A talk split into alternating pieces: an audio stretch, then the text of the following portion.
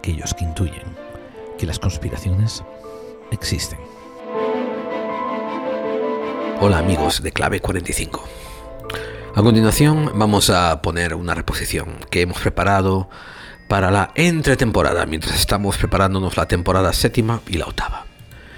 Os pedimos que os suscribáis en vuestra plataforma favorita de podcast, tanto como sea Spotify, como sea um, Apple iTunes o Evox.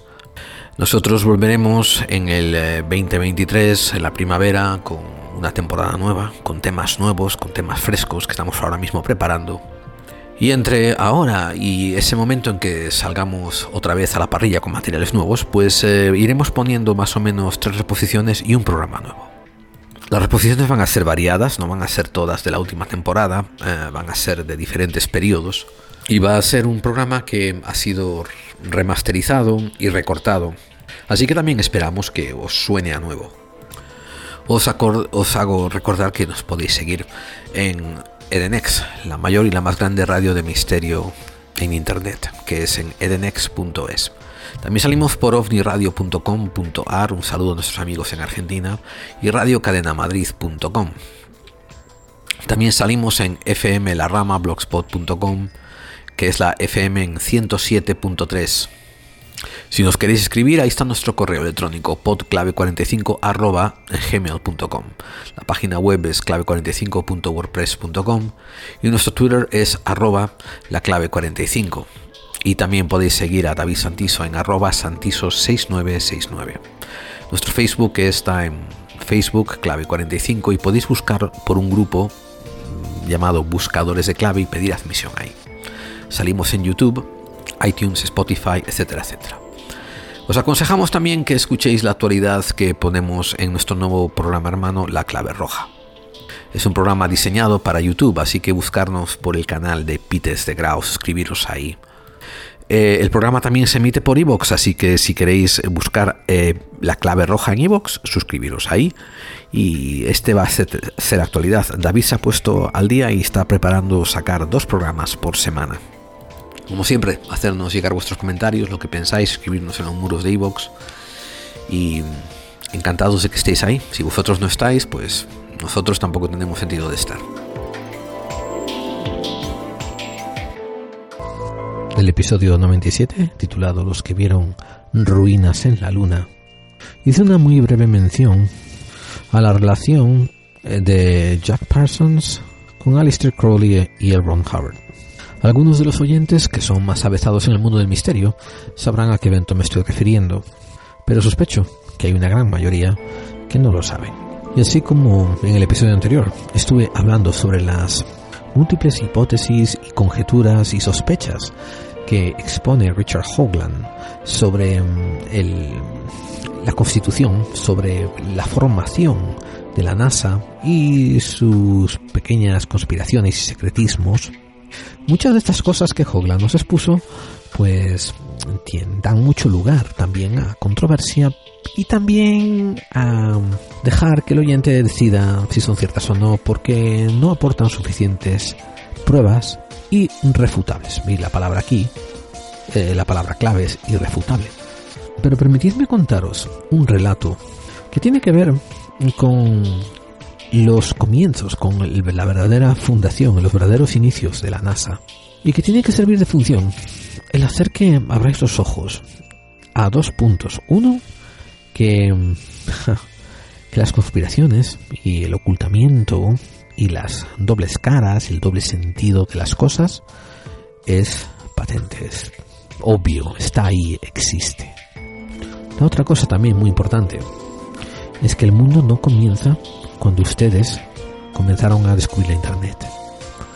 Todo ya ha ocurrido antes y no hay nada nuevo bajo el sol. Así que les voy a contar una historia que es bastante veraz y está bastante comprobada y cotejada por fuentes, que es la vida y sobre todo la vida adulta y muerte de Jack Parsons. Esta historia la he decidido llamar El científico, el brujo, el embaucador. Bienvenidos a Clave 45, el programa para la gente que como tú y como yo intuimos que las conspiraciones existen. Y yo soy vuestro compañero de viaje, Gerald Dean. Gerald como Geraldo y Dean como el primo guapo de James Dean. Y este programa de conspiración y misterio intenta darte otra percepción, otra cara de las cosas que ocurren a tu alrededor. Antes de lanzarnos, quiero dar las gracias a nuestros amigos de Edenex, la mejor y la más grande radio del misterio por internet en castellano. Y a nuestros amigos de TDLD Radio, tertulias de lo desconocido radio. Y también a Sherak García, nuestro amigo que nos emite en su parrilla de Enigmas de lo Desconocido Radio.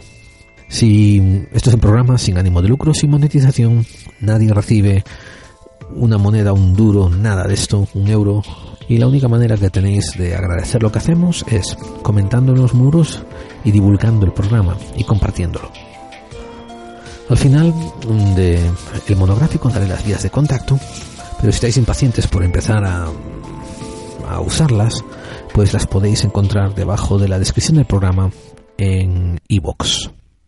Y si vosotros estáis preparados, pues vamos allá, que hay mucho, mucho terreno por cubrir. Emitimos 24 horas del misterio, 365 días al año para todo el mundo. Esto es Edenex, la radio del misterio. Síguenos desde www.edenex.es.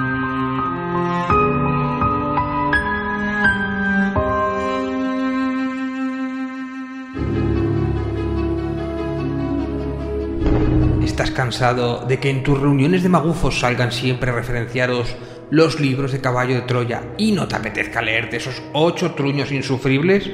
No te preocupes, David Santiso tiene la solución. Acaba de publicar bajo el sello de Guante Blanco Caballo de Cartón, un libro que parodia al libro que a su vez copió al libro de Urantia. Y ocurre más o menos lo mismo, pero sin las partes aburridas y en clave de parodia y sobre todo con un orondo matemático friki conspiranoico de protagonista que es capaz de ver los unos y ceros de esta Matrix en el tercer Red Bull de litro. Porque este libro, todas las conspiraciones existen. Bueno, todas, todas no. La de la Tierra plana es demasiado estúpida. Caballo de cartón, con prólogo de Oscar Fábrega, pa tu cuerpo moreno. Tus reuniones magufas ya no volverán a ser lo que eran.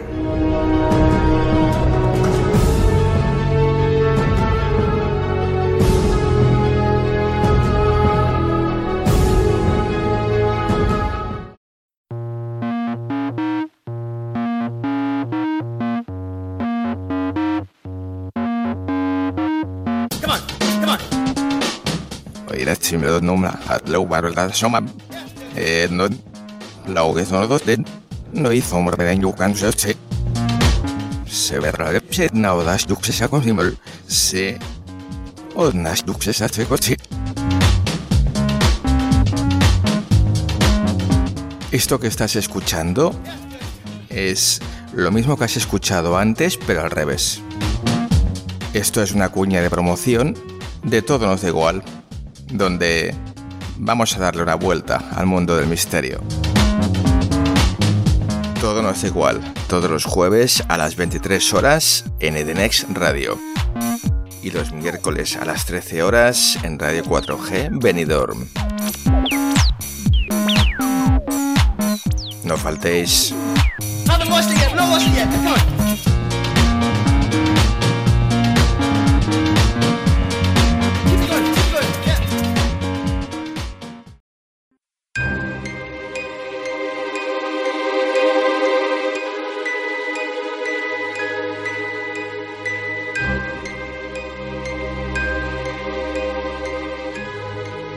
En este relato voy a dejar de vuestra mano el discernir quién es el científico, quién es el brujo y quién es el aprovechado. ¿Podría una persona llevarse otros adjetivos? O a lo mejor ninguna de las principales protagonistas. O... En fin, lo dejaré de vuestra mano. La historia más relevante, el eje pivote al que gira esta historia, nace el 2 de octubre de 1914. Nació en Los Ángeles, de una familia relativamente bien acomodada, y su nombre, su nombre de nacimiento, era Marvel Whiteside Parsons. Y me han oído bien, Marvel como los cómics Marvel, que en inglés quiere decir maravilla. Supongo que una vez que a sus padres se le pasó la graciosada o la novedad de usar un nombre tan innovador y tan, y tan graciosete, ¿no? Se dieron cuenta de que le habían colgado un, un San Benito al crío con ese nombre y pasaron a llamarlo John, que, vamos, el nombre en castellano el equivalente a Juan. Y Juan a su vez tiene una contracción que los americanos usan mucho que se llama Jack. Y a pesar de que, y a pesar de que nació en una familia acomodada, tenía, y que tenía incluso criados y sirvientes y que estaba más o menos viviendo en la opulencia, pues en Jack va creciendo su niñez, va pasando su niñez de una manera bastante solitaria, con poquitos amigos, y se retrae a la lectura. Le gustaban en particular los trabajos de mitología, las leyendas artúricas, las mil y una noches, eh, y de ella fue a través de, los, de la obra de Julio Verne que se interesó por la ciencia ficción. Ahora, estamos hablando 1914, cuando Julio Verne era una completa innovación, era todavía un boom. Otra parte de su lectura eran unos magazines, eran unas revistas llamadas pulp, o sea, que eran de baratillo, pero que tenían una fama y una difusión increíble. Se llamaban Amazing Stories y eran basadas en ciencia ficción, fantasía, incluso algunos relatos de terror. Se dice, se cuenta, que esto fue lo que interesó, lo que despertó el interés en el joven Parsons por la cohetería. Poco antes de entrar en el instituto, se dio cuenta que estaba, estaba llevando, yendo, yendo muy mal en la escuela de manera académica y sobre todo que era un chico poco popular. Ahí fue donde estableció amistad con otro, con otro muchacho llamado Edward Foreman, que era bastante más fornido y fuertote y que por algún motivo caballeresco lo defendió contra los, los bullies, los abusadores, y formaron una amistad que duró por muchos años. Eh, como cualquier niños así, adolescentes o preadolescentes, pues ambos tenían unas fantasías elevadas y les encantaba pensar en, en temas de ciencia ficción y cohetería. Formaron un pequeño club para probar con cohetes hechos de pólvora. Y en el patio trasero de sus casas probaban diferentes ensayos y hacían diferentes inventos. Parsons ya tenía un espíritu un poco científico y hacía apuntes de los ensayos que hacía y de los éxitos que iba logrando. Curiosamente, conviene también decir que fue por estas fechas, así entre los 12 y 14 años, cuando comenzó a despertar su interés en el ocultismo. En sus diarios posteriores, Parsons revela cómo se informó a través de diferentes libros que no eran fácilmente disponibles para él. Y consiguió escribir un, un encantamiento, un ritual de, de, de invocación. Y dice que invocó al demonio, al diablo, en su propio dormitorio. Bien, de hecho le preocupó que su encantamiento hubiera tenido éxito, y tan asustado fue que cesó todas sus actividades ocultistas. Vamos, que se acojonó.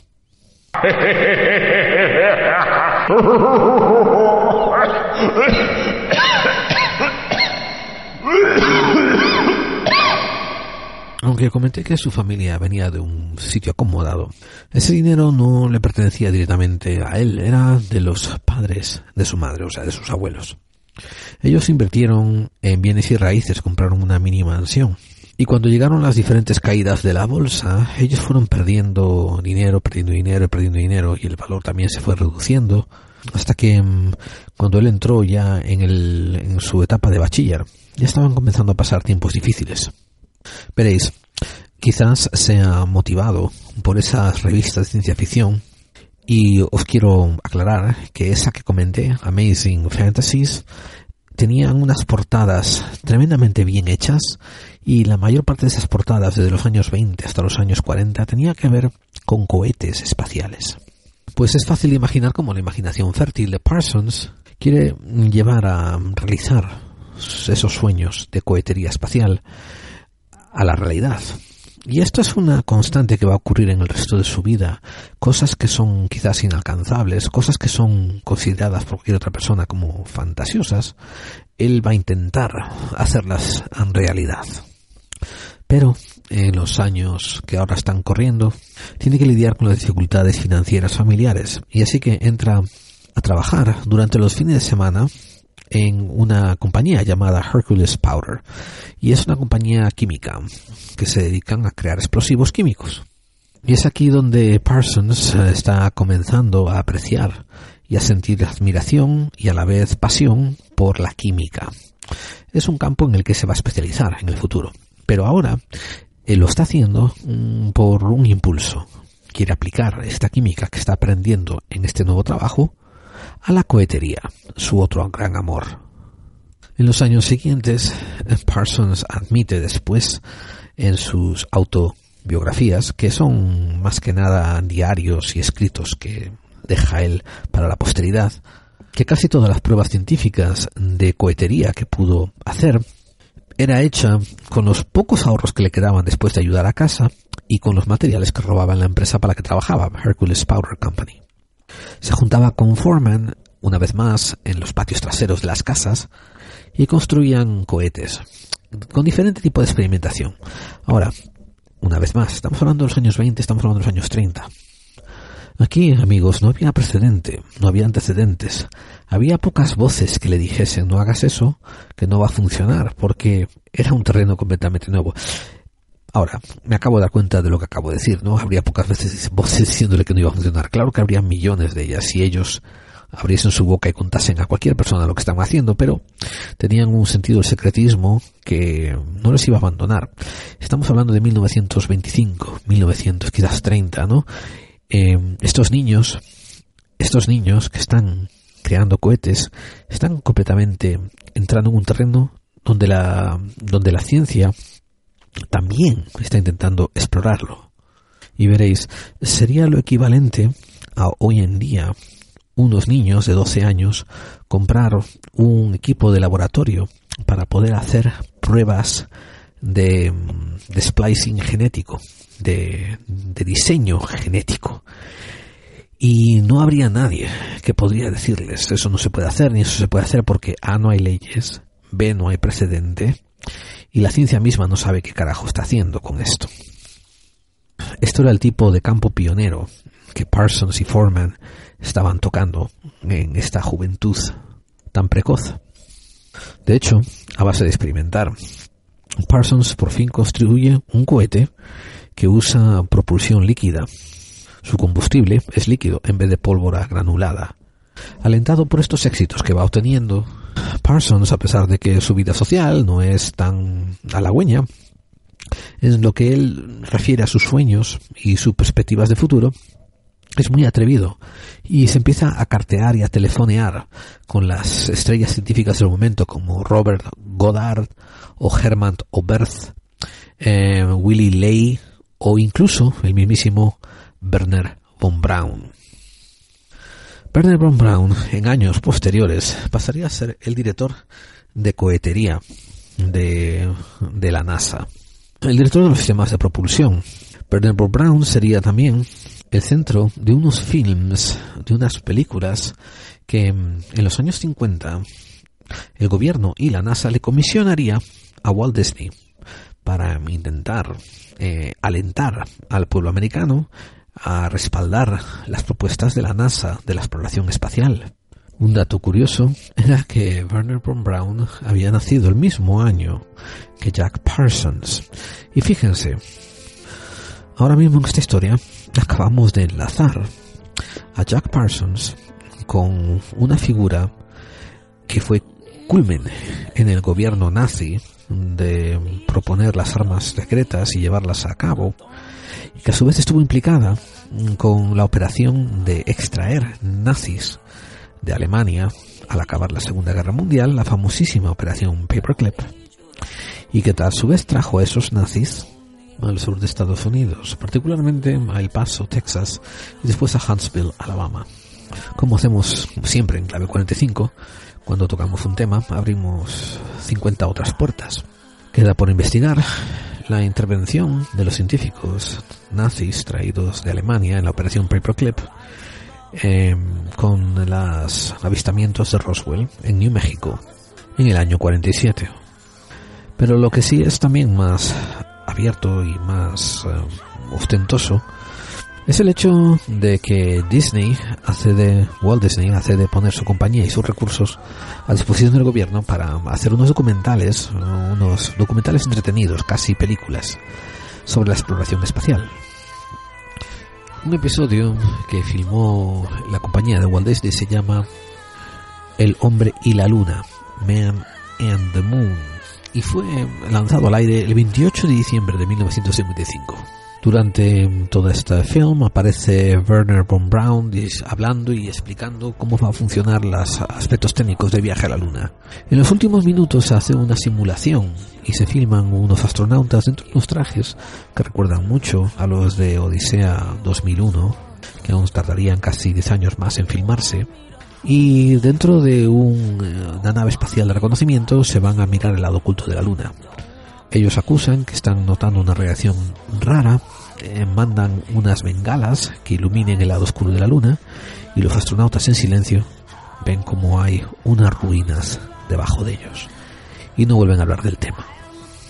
Es algo muy curioso que Disney puso en su película. Eh, ya veis, estoy enlazando a Parsons con Von Brown, con Disney y con ruinas en la luna.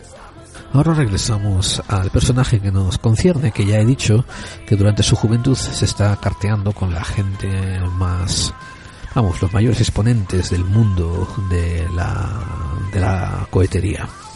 Parsons, en 1938, apenas con 26 años, es invitado por el director de Los Angeles Science Fiction League eh, a dar un discurso, a dar una charla sobre, sobre cohetería. Y a pesar de que fue invitado a unirse a esta, a esta liga, a este grupo, a esta reunión, a este club, pues no lo hizo, aunque sí de vez en cuando atendía algunas charlas. Y también está constatado que una vez eh, un mocoso se acercó y le hizo un montón de preguntas y sorprendió mucho a Parsons, el cual le contestó lo mejor que pudo todas las preguntas que le estaba haciendo tan originales. Este mocoso pasaría a ser el famoso escritor Ray Bradbury. Han sido años en que poco a poco Parsons ha acabado sus estudios y se ha graduado en la universidad. Están sus conocimientos en química, en física y en cohetería, que de hecho lo llaman para actuar como un testigo para la fiscalía en un famoso juicio que ocurrió en Los Ángeles Los Ángeles en 1920 y 1930 era un hervidero de podredumbre en cuanto a lo que se refiere con la policía. Algunos argumentarán que poco ha cambiado desde entonces. Y no seré yo el que argumente ni para un lado ni para el otro. Dios sabe bien que en cuanto a con lo que se concierne a las policías norteamericanas hace falta mucha más mano dura con esos oficiales que se creen cowboys. En este caso había un, un oficial corrupto que había puesto una bomba en el coche de otra persona que lo iba a delatar y la bomba fue encontrada y Parsons a través de, de las preguntas que le hizo el fiscal y la información que le pudo dar al, jurado y al juez pues eh, intervino muy conscientemente y de una manera muy activa en el hecho de que condenaran a este policía corrupto. Su cara pasó a ser bastante conocida eh, como una estrella de la fiscalía y un, paladín de la justicia. Me imagino que no le ganaría demasiados amigos entre el cuerpo de policía corrupto que había en Los Ángeles en aquellos años. En 1933, Jack Parsons se mete en el Junior College, en los primeros eh, grados de la universidad en Pasadena, California sus ratos libres, además de estar interesado en cohetería, él es muy interesado en literatura y poesía. De hecho, eh, se considera un poeta aficionado y él mismo se considera un poeta bastante amateur que, con, con, aspiraciones. Desgraciadamente, como dije antes, su familia había estado perdiendo mucho dinero y no había nadie que había estado creciendo, no había nadie que se había fijado en cómo crecer la fortuna. Por tanto, le toca salirse de la universidad y en trabajar, empezar a trabajar a jornada completa en ese sitio en el que antes había trabajado solamente los fines de semana, el Hercules Powder Company. A pesar de que para, para 1933 estaba ganando un salario muy bueno, que 100 dólares al mes, su constante exposición a la nitroglicerina le estaba produciendo muchas, muchas jaquecas, migrañas, dolores de cabeza. Así que intentó juntar dinero, bueno, juntó dinero para intentar acabar la universidad lo más pronto posible, pero se encontró que había demasiadas dificultades económicas. Ahora, esto es lo que pone la versión oficial. Recuerden que él ha sido criado en bastante opulencia y no sabía demasiado de conmedirse económicamente. Bien, durante los próximos cuatro años, él intenta ah, combinar su pasión por la química con acabar sus estudios. Atiende lecturas que producen en las universidades de Caltech y, ahí conoce a otros ingenieros y otros químicos. Haciendo contactos, em, consigue que le, que le den un espacio para operar eh, en un sitio llamado el Guggenheim Aeronautical Laboratory, que tenía la, el nombre clave de GALSIT, y se especializaban en la investigación de cohetería. Eh, desde un punto de vista universitario era todo información que eventualmente el gobierno se iba a apoderar de ello, o sea, se iba a aprovechar de ello para sus servicios militares. Así en ese grupo se juntaron Rudolf Schott, Amo Smith, Frank Malina, que era el contacto con la universidad, el matemático que tenía un PhD, un doctorado, eh, Ed Foreman y Jack Parsons. Cada uno tenía su especialidad. Uno era matemáticas, otro era física, otro era mecánica ingeniera y Parsons era el químico del grupo.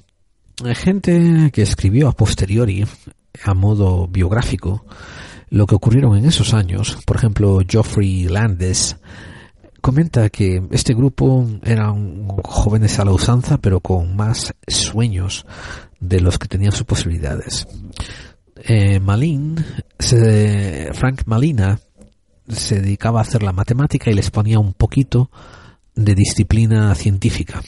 Pero enseguida el grupo se sentaba a tomar unas cervezas y a fumar sus porritos de marihuana. Si esto es biográfico, no me lo estoy inventando ni estoy haciendo broma.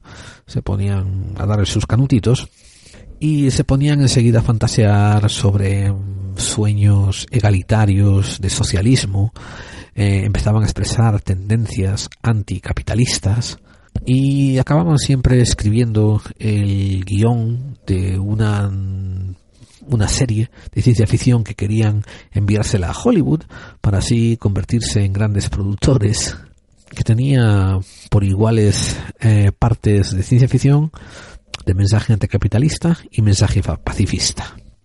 Eran unos tiempos también más avezados de hambre, de ganas de construir. Eran el principio del, siglo XX. Aquí eh, Parsons eh, se encontró con una señorita llamada Helen Northrup en 1964. Al poco tiempo mm, le propone matrimonio. Ella acepta y se casaron al año siguiente, en 1935, en Glendale, antes de irse de luna de miel a San Diego. Parsons encontró trabajo dentro de la compañía de explosivos Halifax Powder Company. Y ambos se mudaron a una casita pequeña en Pasadena. la sorpresa para Helen fue que Parsons empezó a gastarse una gran parte de su salario en investigaciones para el grupo Galsit, al que él formaba todavía por parte de la universidad. Cuando ella le puso el pie firme decirle, oye tío, deja de gastar tanto dinero en, en esos gilipollas que ahora tienes una familia en la que pensar, pues, ¿qué hace? Se dedicó al extraperlo, se dedicó a, manufacturar, nitroglicerina en el sótano de su casa. Bueno, técnicamente no era el sótano, era el porche. Y con eso hacía dinero extra. Estaba aún así pasando bastantes problemas financieros y recuerden lo que yo mencioné, que Parsons no sabía manejar su dinero. De hecho, un par de veces tuvieron que empeñar el anillo de compromiso de Helen y en esa época pidieron varias veces a las familias de ambos préstamos para continuar el día al día. Y aquí hay que admitir que hay una historia de tesón, de, tesón, de, seguridad en sí mismo, de continuar empujando. Porque por estos dos años de penurias económicas, de pedir dinero prestado a la familia, eh, desde 1964 que se casa hasta 1966, Continúa pues pasando hambre, pasando miseria, pero a la vez trabajando y haciendo nuevos eh, proyectos con sus amigos. Dos años amigos, que dos años no es poco tiempo. Hasta que al final sus avances en cohetería llaman la atención de el coordinador universitario, el señor Van Karman, que por fin les permite que hagan sus eh, experimentos dentro de un hangar universitario mejor provisto con algunos materiales de la universidad para que no tuvieran que emplear tanto su propio dinero. Así llegó 1937 y este grupo es conocido como la Escuadra Suicida, mucho antes de que Will Smith y Margot Robbie hicieran la película de DC. Parsons también en estos tiempos está interesado en eh, el movimiento comunista y en el American Civil Liberties Union. Recuerden estos dos puntos porque eventualmente jugarán parte de una, digamos, de una historia más grande, ¿no? En, el, en años venideros. Pero él nunca llegó a formar parte del Partido Comunista, del incipiente Partido Comunista que había en Estados Unidos. Así pues, llegamos a 1939, que es un año un año muy importante para esta historia. Como están ustedes comprendiendo, y espero que les esté explicando, llegado a este punto Parsons ya estaba siendo conocido en el mundo de la cohetería, estaba siendo apreciado por su universidad, le habían dado un, un hangar más grande, le habían dado apoyo y sus papeles, sus escritos, sus conocimientos empezaban ya a, a ir más allá de los ámbitos locales. En 1968, Parsons había hecho amistad con un hermano y una hermana llamada John y Frances Baxter. Esta pareja de hermano y hermana, en, el, en enero de 1969, convencieron a Jack y a Helen, al matrimonio Parsons, de que les acompañasen a una pequeñita iglesia que había en Hollywood, particularmente en Winona Boulevard. Se llamaba The Church of En español sería la iglesia de Telema. Y allí fue que Parsons por primera vez fue testigo de una misa gnóstica. Inmediatamente su curiosidad ocultista. ¿Se acuerdan lo que yo había mencionado hace tiempo, no? De que intentó invocar al demonio en su habitación. Se le despertó esa insaciable fantasía que tenía y preguntó a los allí congregados, ¿no? Por la naturaleza de esa de esa iglesia. Allí fue donde se le comunicó que el fundador de esa iglesia era también el fundador del Lordo Templi Orientes, también conocido por Otto, OTO, que no era nada más ni nada menos que la bestia, Alistair Crowley. Curiosamente también, y por casualidad, un año antes, Jack Parsons había leído el texto escrito por Crowley llamado Conks Pax. A pesar de que le presentan al director, mm, o sea, al líder espiritual, ¿no? De la iglesia, Wilfred Talbot Smith, Parsons eh, no se deja seducir ni le interesa tampoco estas figuras líderes como por ejemplo Regina Cal o Jane Wolfe. Parsons y su mujer, Helen, continúan atendiendo los servicios esporádicamente en esta iglesia durante el transcurso del siguiente año. En sus tiempos libres, mm, em, Jack Parsons estaba pasando más tiempo leyendo el resto de los trabajos de Alistair Crowley, y esa parte cada vez le interesaba más. Llegó un punto, y esto es crucial, que Parsons se declara como un creyente en la realidad de la magia telémica. Aquí mi análisis y esto es Gerald haciendo un pequeño análisis, era que en esa mente visionaria del muchacho que quería hacer cohetes para poder llegar al espacio, esa mente que era, era propelida por esos sueños, pues veía dentro de, de la magia telémica una conexión, una conexión un poco al mundo oculto, al mundo daimónico. Aunque en sus escritos más adelante Recuerden que todo esto está analizado y sacado de escritos que deja Parsons em, como pequeñas reflexiones, pequeños diarios. Pues más adelante también comunica que él cree en la magia telémica como la fuerza que puede ser explicada, una fuerza natural que puede ser explicada a través de las leyes de la física cuántica. Y aunque él ya está seducido por la iglesia telémica, él se la expone a sus amigos y allegados de una manera cautelosa.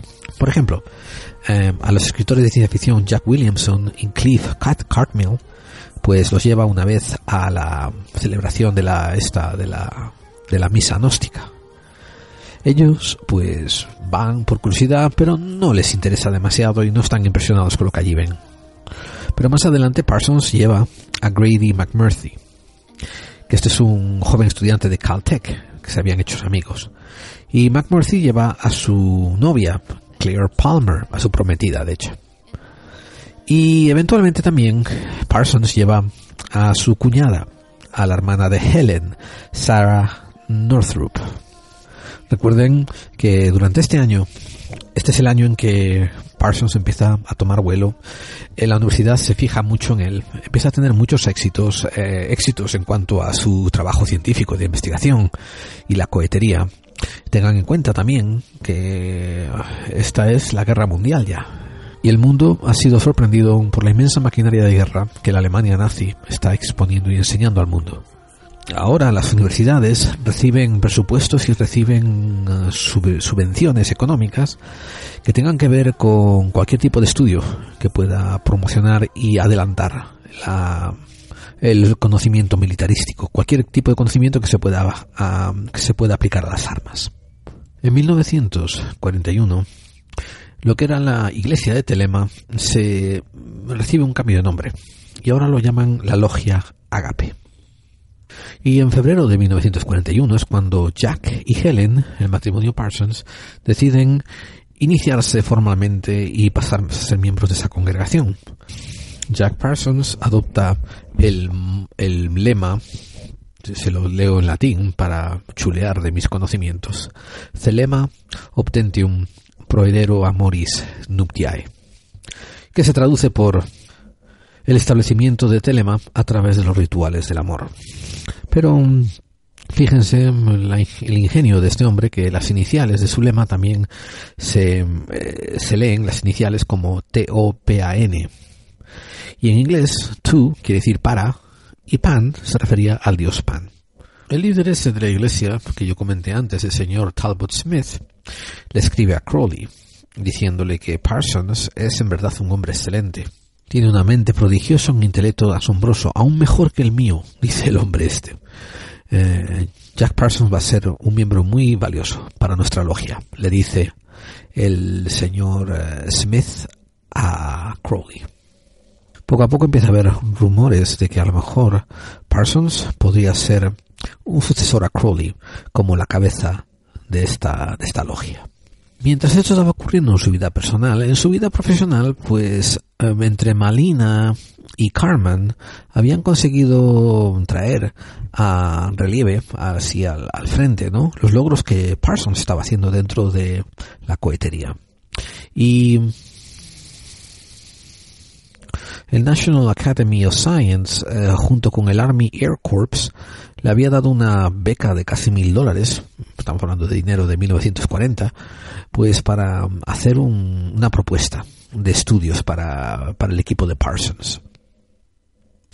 Eh, hacia 1940 le pidieron al Instituto de la Academia Nacional de las Ciencias y al Army Air Corps una beca, un, un presupuesto de 100 mil dólares para continuar sus eh, investigaciones en cohetería. El resultado que recibieron fueron 22 mil dólares, pero bueno, eso no era moco de pavo para el tiempo de aquella época. Así que el Galsit, el famoso Galsit, pues empezó a hacer sus experimentos hasta que llegó un punto en que el resto de la universidad le pidieron que se fueran.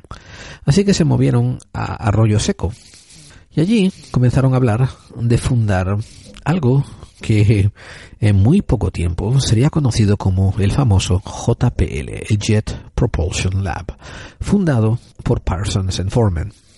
De hecho, creo que fue más o menos a finales de 1940 cuando eh, tanto Parsons y Foreman consiguieron aparecer en la, en la portada de la famosa revista Popular Mechanics.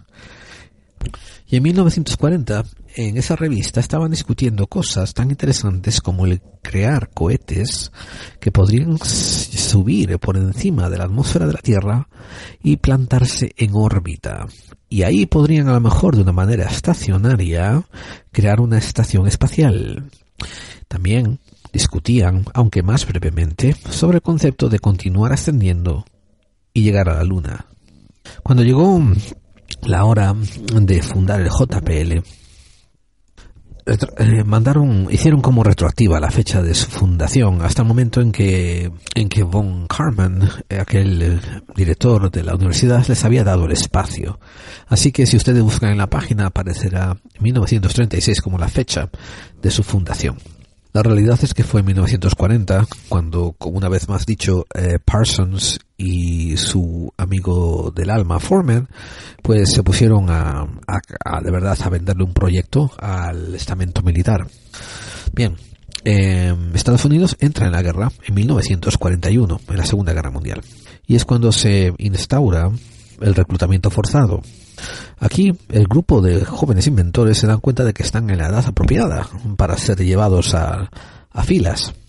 Así que, como no tenían ganas de, echarse un rifle al hombro y empezar a matar nazis eh, cara a cara, tanto Parsons como Foreman como Malina se pasaron eh, horas y horas y horas y horas y horas intentando encontrar un adelanto dentro de la cohetería que permitiese a las Fuerzas Armadas darles una excepción a lo que fuera el, reemplazo militar forzado. Y así construyeron el famoso Jato Engine, Jato Engine, J-A-T-O.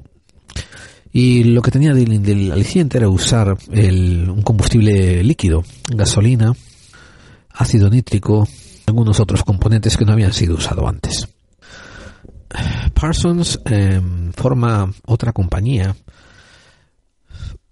junto con Foreman, Malina y Van Carman, y cada uno invirtiendo 150 dólares, y forman el Aerojet Engineering Corporation en 1942.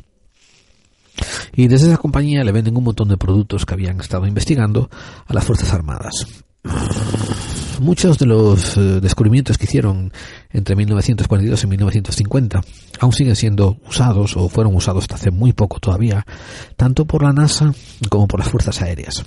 Y sí, llegado a este punto, mucha gente considera a Parsons el abuelo o el padre fundador de la NASA, de lo que después sería la NASA. Volviendo a su vida personal, porque hacía falta explicar el inciso de su vida profesional y cómo él seguía ascendiendo a la fama. Ya no era aquel niño que tenía que trabajar los fines de semana en una, en una fábrica en que le producía jaquecas. En 1942 él sigue comprometido con, el, con la orden, con la orden de Telema a la que pertenece, ¿no? Y llega a conocer al jefe de la orden de Telema en Norteamérica, Carl Germer y recuerdan que yo había dicho que tenía alma de poeta y que le gustaba la literatura, la ciencia ficción y los libros. Acude con frecuencia a la, a la compañía literaria llamada Mañana. Si se lo digo en inglés se van a reír porque se dice Mañana Literary Society. Literary Society. Y ahí conoce a gente como por ejemplo el escritor Robert Heinlein, famosísimo autor de ciencia ficción de los años 30 y 40 también conoce y traba amistad con Cliff Cartmill, Jack Williamson y Anthony Boucher. Tanto es su exposición a autores, a poetas, etc., que Anthony Boucher usó a Parsons para basarse en un personaje llamado Hugo Chantrell, en uno de sus libros llamado Rocket to the Morgue, en 1942.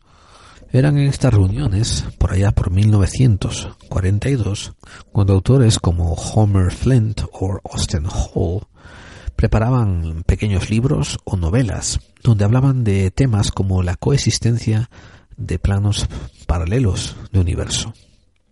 Estas ideas que, claro, ahora nos parecen nosotros como que, bueno, ya sabemos de ellas, Tengan en cuenta que eran completamente innovadoras y eran unos ejercicios de abstracción a los que poca gente podía llegar. Si ustedes creen que hoy en día a alguien que le gusta los TVOs o las películas de los Avengers les llama freakies, no se imagina lo que se le deberían de llamar y lo que se deberían de ostracizar, de, de, de hacerle feo, ¿no? A la gente que estaba interesada en estos temas, tanto científicos como ciencia ficciones. Las directrices em, ejercidas por Aleister Crowley y la Orden de Telema empezaban también a afectar la vida personal de Parsons. Em, en 1941, su mujer Helen decide em, tomar unas vacaciones sola. Jack Parsons y Helen estaban expuestos a la permisividad sexual que había dentro de la orden de Telema. Así fue que cuando Helen se fue en sus vacaciones, Parsons comenzó una relación íntima y sexual con su hermana, bueno, con la hermana de Helen, con Sarah. Recuerden que habían venido a vivir juntas. Cuando Helen regresó, eh, Sarah, que en ese momento tenía 17 años, le dijo que se había convertido en la nueva esposa de facto, la nueva esposa de hecho de, de Jack Parsons. No ayudó nada el hecho de que cuando fue confrontado por el tema, Parsons le admitió a Helen que encontraba más atractiva de una manera física a su hermana. Una cosa es que tu religión te dé directrices y te dé nuevos paradigmas. Otra cosa es que seas capaz de incorporarlos a tu vida cotidiana y que seas capaz de cortar de cuajo con lo que has estado conviviendo y aprendiendo toda tu vida. Esto fue lo que le ocurrió a la pobre Helen. Y mm, empezó ella misma buscando un poco de consuelo, pues encontró al señor Smith, ¿se acuerdan? A la cabeza de la orden, como un hábil receptor de sus cariños y reflector de sus abrazos. Curiosamente, la relación de Helen con Smith ya quedaría afianzada y duraría para el resto de la vida. También curiosamente, Jack Parsons y se quedaría ahora con Sarah y los cuatro eventualmente serían amigos, sin resentimientos. Curiosamente, em, estas dos parejas, la pareja de Helen con Smith y ahora de Jack Parsons con la hermana de Helen, la hermana menor, Sarah, se juntaron con otras parejas y se, se movieron una mansión que quedaba en South Orange Grove, en California. Cada pareja contribuía 100 dólares al mes de alquiler y entre ellos hacían una vida comunal. Tenían un patio grande. Eh, eso les permitió tener una, un cortejo de animales, un grupo de animales, que les servía a la vez para proporcionarles carne fresca para la manutención, para la comida, pero a la vez les servía también para ejercer los rituales telemáticos. telemático suena casi demasiado informático de la organización de Telema cuando les exigía rituales animalísticos de sangre. John Parsons eh, decoró su habitación como un adolescente que se niega a crecer, con una estatua que él había conseguido del dios Pan, ese dios al que él sentía especial referencia, reverencia. Recuerden que él mismo se había creado un acrónimo para decir a para pan, o sea, to pan, y también expuso toda su colección de espadas y dagas. El garaje curiosamente lo convirtió en su laboratorio de química para poder continuar sus experimentos del JPL, para así no tener que estar siempre atado ¿no? al, trabajo. Y el inmenso jardín que tenía, de 25 hectáreas, bueno, perdón, 25 acres, hagan ustedes la conversión de acre a hectárea, lo usaban para divertir, entretener y jugar con los niños de toda la comunidad, de toda la comunidad de, Telema. Parsons se sentía como que estaba cerca de muchos de sus ideales de juventud. Recuerden que creía, en cierta manera, en el socialismo, creía en la justicia social, aspiraba a muchos ideales de los libros que había leído de niño y veía en esta vida comunal un acercamiento a esas aspiraciones. Seguía con sus libros, seguía atendiendo los grupos literarios y escuchen este pequeño excerto, este pequeño extracto que vamos a hacer de uno de los poemas que él escribe. I hide Don Quixote, I live on peyote, marijuana, morphine, and cocaine. I've never knew sadness, but only madness that burns at the heart and brain. Para aquellos que decidieron tomar francés durante su eso, pues se lo traduzco, ¿no? Yo me mido contra Don Quijote y vivo tomando peyote, marihuana, morfina y cocaína. Y nunca conocí tristeza, pero un poco de locura que quema en mi corazón y mi cerebro. Obviamente era un poetizo. Y también, obviamente, esto debió haberlo escrito bajo la influencia de cada una de las sustancias aquí mencionadas.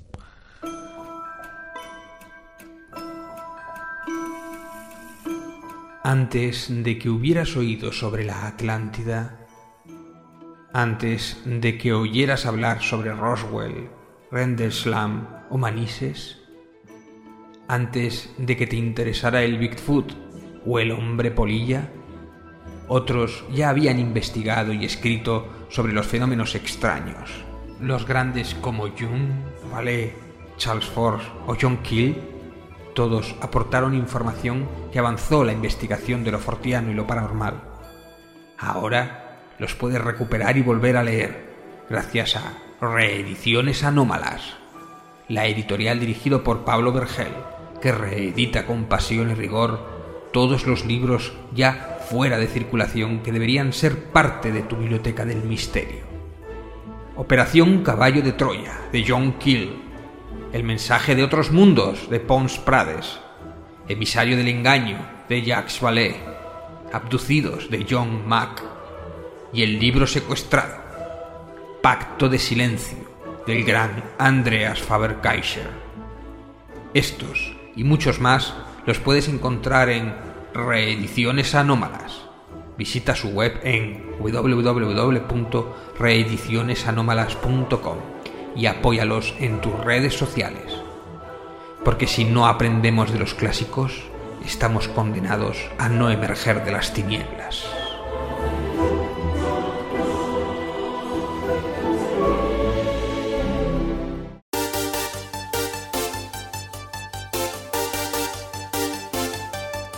Desde lo paranormal hasta lo místico, desde lo desconocido hasta lo científico, ya estamos aquí y somos Hombres de Negro, todos los miércoles en exclusiva a las 11 de la noche en edenex.es y todos los jueves en iVoox.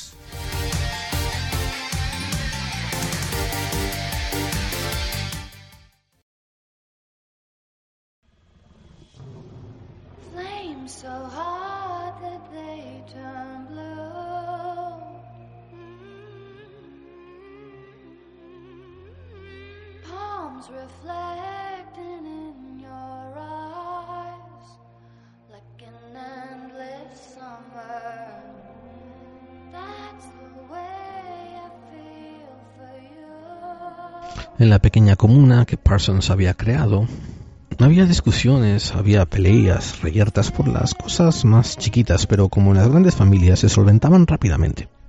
A pesar de lo extraño que le pueda resultar a quien lo vea desde fuera, los que iban allí tenían de verdad deseos de comunidad.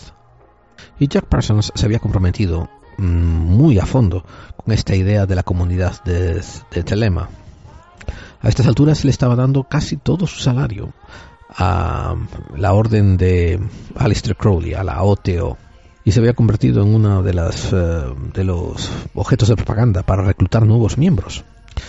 Una cosa que mm, no debe de ser pasado por alto es el hecho de que era este salario muy bueno mm, que mantenía a Alistair Crowley viviendo eh, como un marajá. El de él y el de otra gente. Y así con el paso de los meses, eh, su vida personal se llevó, se fue desbocando poco a poco, porque recuerden que dentro de la orden de Telema había la directriz de disfrutar y de alcanzar misticismo a través de sexo. Como dije antes, las sustancias que se consideran ilegales estaban a la orden del día. Y llegado a un punto, eso también empezó a impactar su vida profesional. Las narrativas de aquel momento cuentan que no era falto, que no era fuera de lo usual ver a Jack Parsons llegar al laboratorio mm, con ojeras, ah, falto de sueño, oliendo a veces alcohol y contando cuentos sobre las fiestazas que se habían metido en la comunidad. Sus colegas le transigían parte de estos, no sé, desvaríos que consideraban ellos. En parte porque mm, era un hombre muy adepto a- al trabajo que estaba llevando a cabo. Era también un buen químico. Y esta América de logias masónicas, de, mm, de diferencias de cultos, de diferentes grupos cristianos, donde muchas veces los católicos son la minoría, lo que estaba llevando a cabo Parsons era considerado, no sé, otra forma de religión más. Así que le permitían que durante los tests, durante las pruebas que estaban haciendo con los, la cohetería y los diferentes químicos que usaban para su combustión, detrás de la mampara de protección Parsons empezase a recitar el poema dedicado al dios Pan, con, con- el frenesí que le daba todo su fervor, llegando hasta llegar a puntos de éxtasis. Así fue que, con el paso del tiempo también, la logia de Ágape comenzó a ser investigada por el Departamento de la Policía de Pasadena y después eventualmente también por el FBI. La policía de Pasadena recibió denuncias diciendo que dentro de esa logia se practicaba magia negra y que se involucraban orgías sexuales. De aquellas las leyes aún tenían en sus libros algunas estipulaciones acerca de conductas morales. Hay una denuncia constatada de un muchacho de 16 años mm, que denunció que había sido violado por varios miembros de la logia y había otra denuncia que reportaban los vecinos de haber visto una mujer eh, preñada, desnuda, eh, saltar a, a través de unos aros de fuego dentro de los patios de la logia de la logia. El hecho fue que eh, Parsons tuvo que ir a declarar a Washington delante de un congreso muy secreto eh, eh, para, para intentar discernir en qué consistía estos ritos y estas logias, estas quejas. Eh, allí expuso su caso de que era simplemente una organización dedicada a una exploración religiosa y a especulación filosófica. Y como ninguna de las agencias mencionadas anterior, ni la policía ni el FBI, tenía de hecho pruebas contundentes, pues em, tengan en cuenta que estos congresistas que estaban formando parte de la, de la audiencia que estaba que estaba sopesando si, si Parsons podía continuar con trabajando para el ejército, eh, se dio cuenta de que valía más que él estuviese de parte de ellos y trabajando para ellos que, que no. Así que le permitieron continuarse con sus contratos con el Departamento de Defensa. Por estos años ya, ya Parsons escribe en sus em, diarios que usaba con mucha frecuencia alcohol, marihuana, pero en plan borrachera, no alcohol de tomarse un chupito y, ponerse a dormir, sino estamos hablando de una, una botellaza de, de lo que fuera, de whisky, mientras fumaba marihuana y después empezaba a experimentar con otras sustancias como cocaína, anfetamina, peyote, mescalina e incluso opiáceos. También, como era norma de la logia en la que pertenecía, mm, continuaba teniendo relaciones sexuales con diferentes mujeres. Entre ellas se encontraba la prometida de su amigo McMurphy, la cual llegó a quedar embarazada. Y esto obligó a Parsons a tener que pagar por un aborto. Eh, y obviamente hay mm, ciertos eventos que una amistad no puede superar. Y supongo que esto es uno de ellos porque los dos se dejaron de hablar. Los trejemanejes, los intríngulis de la logia, con Crow, Crowley a la cabeza, se iban a convertir ahora un poco descabellados. Verás, resulta que Crowley y su contacto en Alemania, Germer, querían destituir a señor Smith y mm, de cabeza de la logia, ¿no? Y querían poner a Parsons. Aquí siguieron unos meses de tensión cuando, mm, cuando Crowley quiere destituir a Smith. Recuérdense que Smith ahora se ha casado con la ex esposa de Parsons, Helen. Mientras que Parsons en teoría está haciendo pareja con la hermana de Helen, con Sarah.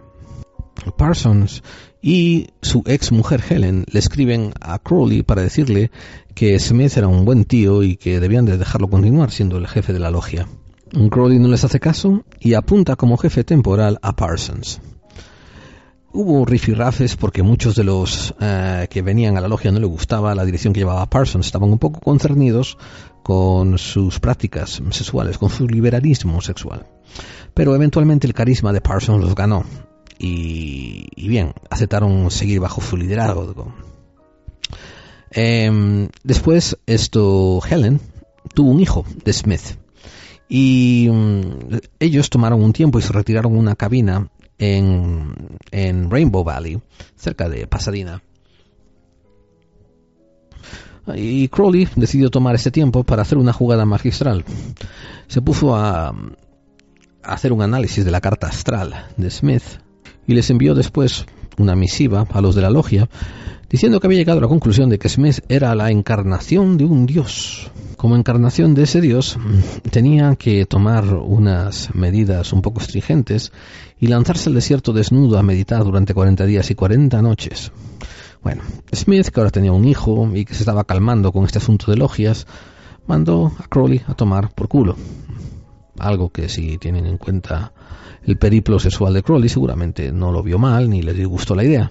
Pero la verdad fue que Smith acabó terminando su relación con eh, la OTO y los dejó a todos de lado. Esto fue la oportunidad que, que mm, quiso eh, tomar Crowley para instaurar a Parsons como el nuevo líder indiscutible.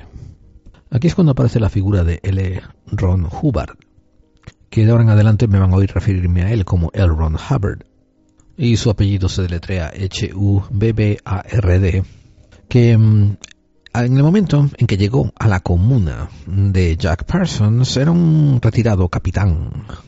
Este capitán de la Armada norteamericano, que ahora retirado después de la guerra, estamos hablando del, del, año 45, justo cuando había acabado, entra en la casa de Parsons, donde están todas su, su gremio, contando historias del Oriente Lejano, de su estado en la guerra, de su estancia allí, eh, historias de ciencia ficción que le ha oído a otros autores incipientes, habla también de magia y habla también de ciencia.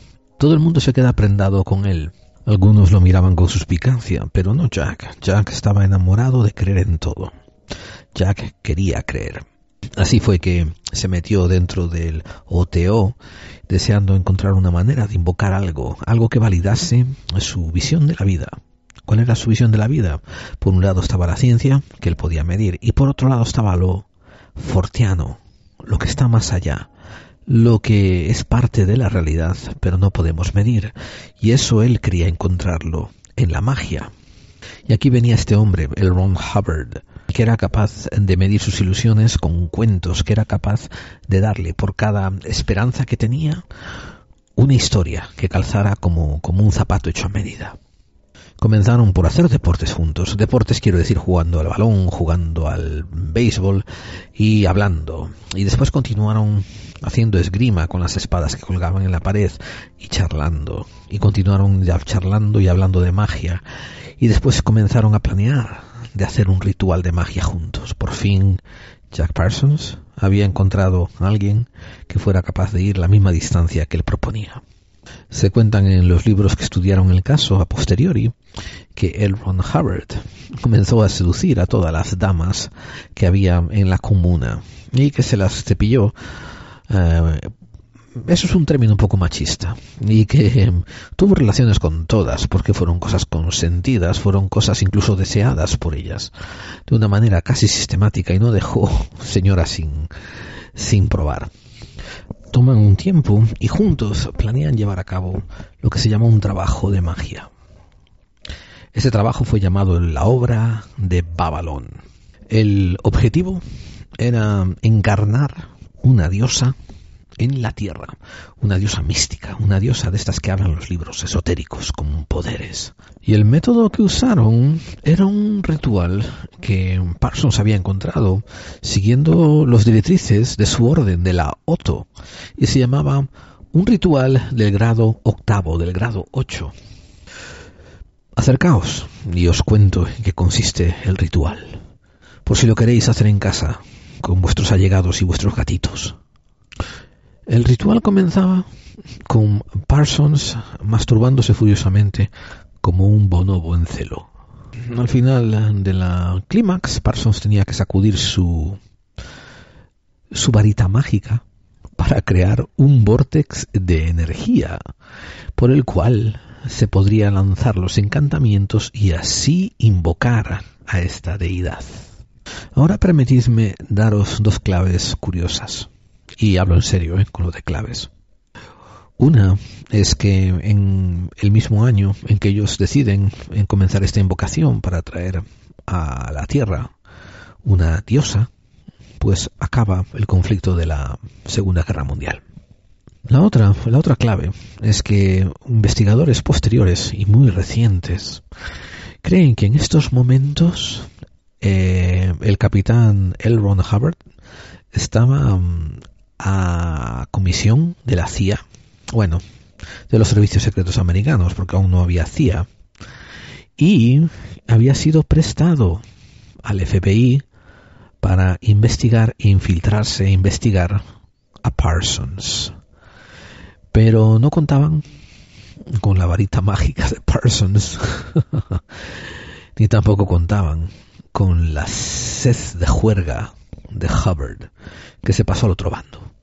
Bien, para ser precisos, tendremos que aclarar también que el ritual, el ritual, el trabajo de Babalón consistía en crear una diosa que viniese al mundo, pero que a su vez esa diosa diese vida, pariese a lo que era conocido como Moonchild, un hijo de la luna. Y así se pasaron ambos los dos, el Ron Hubbard y Jack Parsons, intentando acabar el trabajo de Babalón. Y no puedo evitar imaginármelos en una de las habitaciones de los habitáculos de su mansión, mientras afuera a lo mejor están jugando niños o están eh, pasando madres con carricoches o yo qué sé qué, o las parejas están preparando la merienda. En este habitáculo hay unas velas encendidas y ahí hay dos tipos en pelotas, dos adultos, y se están tomando turnos haciéndose pajas. Sí, se están masturbando como monos y no sabremos nunca ni siquiera si usaron la línea famosa, la frase tan célebre que hizo Santiago Segura. ¿Nos hacemos unas pajillas? ¿Cómo? Unas pajas, digo. ¿Usted, usted y yo? claro, hombre. Ahora, mira, si es para darnos un gustillo. Tú me la meneas a mí, yo te la meneo a ti. Para aliviar tensiones. Sin mariconada, ¿eh? Nada de mariconada. Sí, ahí están esos dos héroes de la ciencia y de la magia, abriendo nuevos terrenos.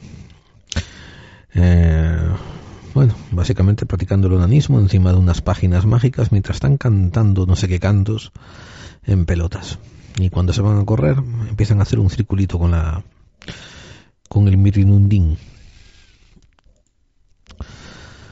En fin, em, dicen que em, todos los cronistas, y hay como tres o cuatro libros en inglés mm, que narran esta historia, dicen que, em, que Parsons creyó que sus encantamientos habían surgido efecto. En algún punto de estos encantamientos resulta que, a pesar de la relación tan abierta que tenía Parsons con su Sara, que recuerden era hermana de su mujer, Sarah, a su vez, había caído rendida ante los encantos de L. Hubbard.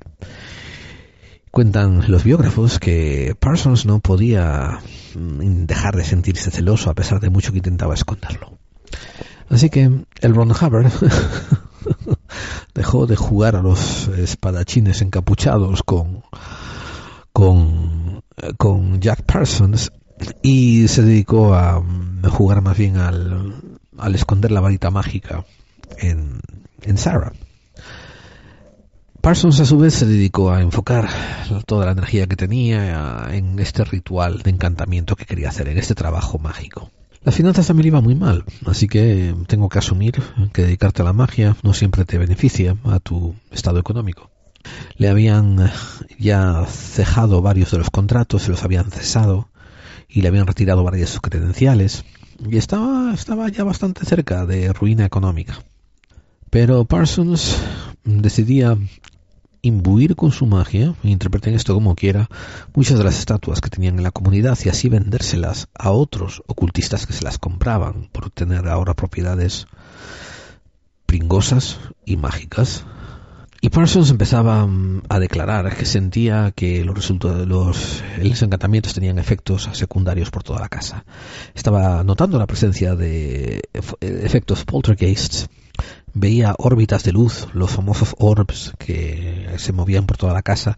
De noche había visto apariciones fantasmales y decía que muchas veces sus propios encantamientos sobre el trabajo de Babalón estaban teniendo efectos impredecibles en el clima, en el clima que rodeaba Pasadena.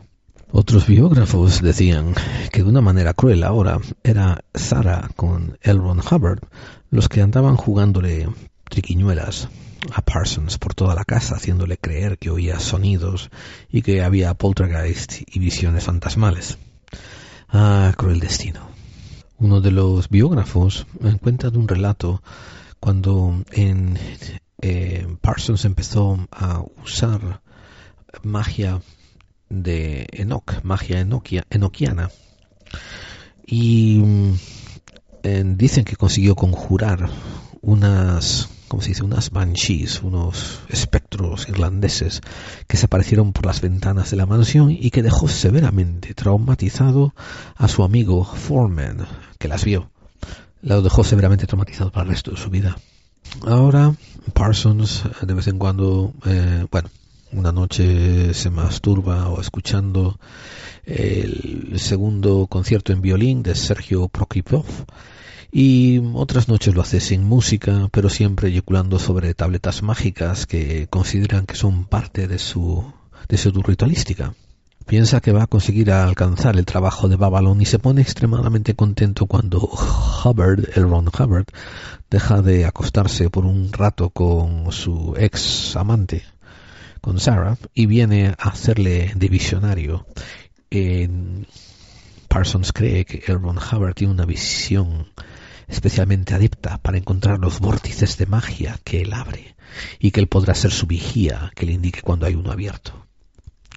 Creo que se cansó porque en febrero de 1943, cuando ya empezaba a estar completamente arruinado, fueron al desierto de Mojave y Parsons anunció que ese iba a ser su último encantamiento. Pero no se mostraba desilusionado, se mostraba un poco seguro de sí mismo. Curiosamente, mm, L. Ron Hubbard había hablado con una ex amiguita, y pongamos entre comillas de él, llamada Marjorie Cameron, C-A-M-E-R-O-N, que había trabajado en, en, la, en el Navy, en las Fuerzas Armadas Navales, de donde recordemos que Hubbard era capitán, había, bueno, se había dejado las Fuerzas Armadas siendo con el rango de capitán, y ella había sido una ilustradora para las Fuerzas Armadas, y se conocían desde ese tiempo. Ella había decidido venir a la mansión de Parsons a visitar a su amigo, el Ron Hubbard. Nada más verse fue un flechazo a plena vista. Imagínense a Jack Parsons regresando al desierto, y ahí está Marjorie, que era una pelirroja despampanante, que está esperando por su amigo y se la presentan. Y mm, Parsons le dice a Hubbard, esta es la mujer elemental, esta es la diosa que estábamos esperando.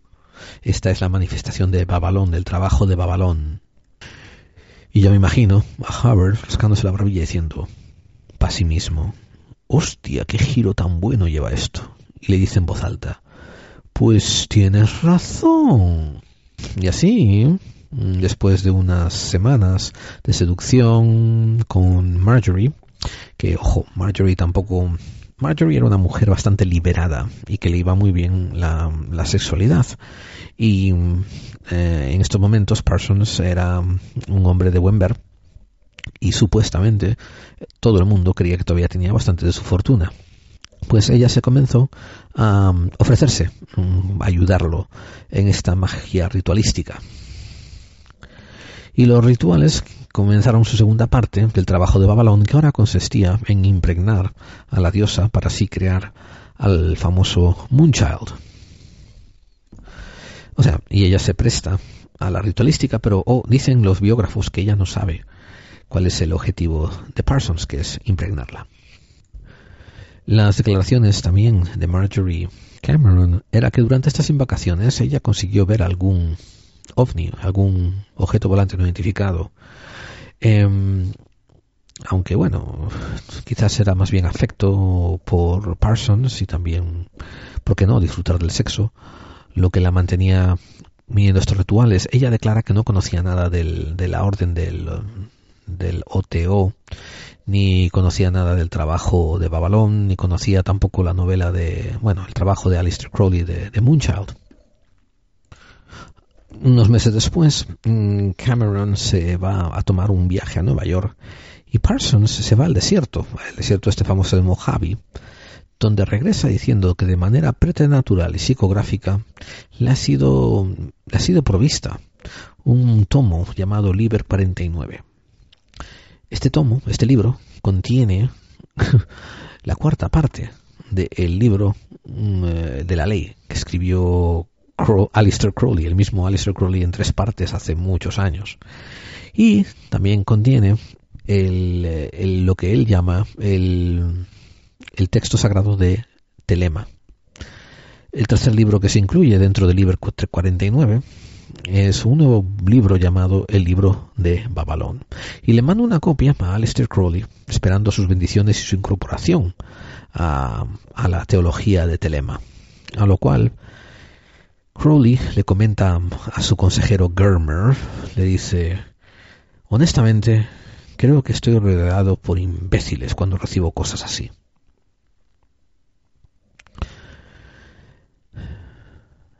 Bueno, pues Parsons en este momento creyó que había completado su trabajo, famoso trabajo de Babalón, que le llevó casi, casi un año entero completarlo.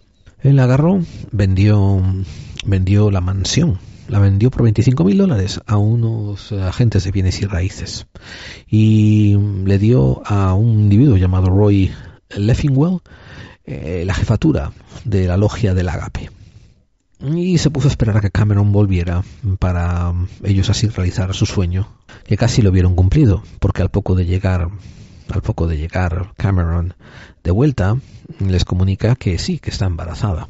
Pero eh, ahí donde mm, Parsons cree que va a producir por fin la llegada del anticristo en ese nuevo Moonchild, eh, Cameron, Marjorie Cameron se da la vuelta y sin que lo sepa mm, Parsons, produce un aborto. Quizás esto le sirve a Parsons para, no sé, esto, despertar un poco. Eh, él agarra y con el poco dinero que ya le va quedando, recuerden que acaba de hacer una venta grande, ¿no? Funda una nueva compañía donde él va a investigar nuevos combustibles para los para los cohetes. Se llama Allied Enterprises. ¿Y a quién pone de socios? Pues pone a L. Ron Hubbard y a Sarah. Y aquí invierte 20.970 dólares, que en esos momentos eran todos los ahorros que le quedaban. Con esta inversión, Hubbard le dice a Parsons que tiene la idea feliz de que se vayan a Miami. Con ese dinero compren tres yates, que crucen el canal de Panamá y que después vendan los yates a una ganancia de casi el 100%. Aquí es cuando Parsons un día va a buscar a su amigo y se encuentra que su amigo se ha llevado todo el dinero, ha sacado un permiso especial usando sus credenciales de capitán de la Marina para mm, cruzar, dar básicamente una vuelta al mundo en yate y llevarse todo el dinero de Parsons. En vez de comprarse tres yates para invertir, se compró uno para ir con Sarah y viajar por el mundo. Él incluso llama a, a Hubbard y le exige explicaciones. Y Hubbard le dice que es un malentendido, que enseguida recibirá su dinero. Y el, no sé, no sé cómo llamarlo, digamos el alma cándida de, de, de Parsons, le parece bien. Es Alistair Crowley el que le manda un telegrama diciendo que es un retardado, bueno, que es un estúpido por haber confiado en Hubbard y en Sarah. Y esto le hace clic en, la, las mientes de Parsons y se da cuenta de que ha sido engañado. Así que de California se vuela a Miami, pero cuando se va a confrontar con Hubbard descubre que este acaba de salir de puerto con Sarah. O sea, llegó tarde y se le van con el yate y con el dinero. Bueno, para algo Parsons es un genio de la magia y de la cohetería se alquiló una habitación de un motel de mala muerte ahí enfrente al puerto del que partió Hubbard y realizó un encantamiento. Este ritual se trataba de un encantamiento de maldición, con un ritual de pentagrama astrológico geomántico invocando a Bart Sabel, un espíritu vengativo de Marte. ¿Y qué ocurrió? Pues que un cambio de tiempo hizo que el bote en el que iban Hubbard y Sarah, y Sarah recibieran daño por oleaje y tuvieran que regresar al puerto del que salieron. en el cual estaba Parsons esperándoles con la policía para llevarlos a juicio. Los biógrafos dicen que fue su ex su ex novia Sarah la que lo disuadió de que consiguiese con las demandas judiciales contra ahora su novio y su amante L. Ron Hubbard, a lo cual Parsons accedió pero no fue todo tampoco eh, risitas, porque cuentan otros biógrafos que Sarah lo disuadió, argumentando que si intentaba meterlo en la cárcel, ella lo demandaría por, ¿cómo se dice esto? Abuso sexual de menor, ya que cuando empezaron a tener la relación ella tenía 17 años y era una menor en, la, en el estado de California, donde la edad de consentimiento era los 18. La Cortes, los, los, los jueces eh, le dieron la razón a Parsons y, y Hubbard estaba supuesto a devolverle los 20 mil dólares que le había sacado. Al final, Parsons solamente consiguió 2.900. Hubbard se escapó y, aunque ya estaba casado con una señora llamada Margaret Grubb, se casó como un bígamo con Sarah y al poco tiempo fundó su su gran logro, que fue la cienciología, y escribió su libro de dienética. Sí, este, el Ron Hubbard, fue el fundador de la famosa religión de la cienciología.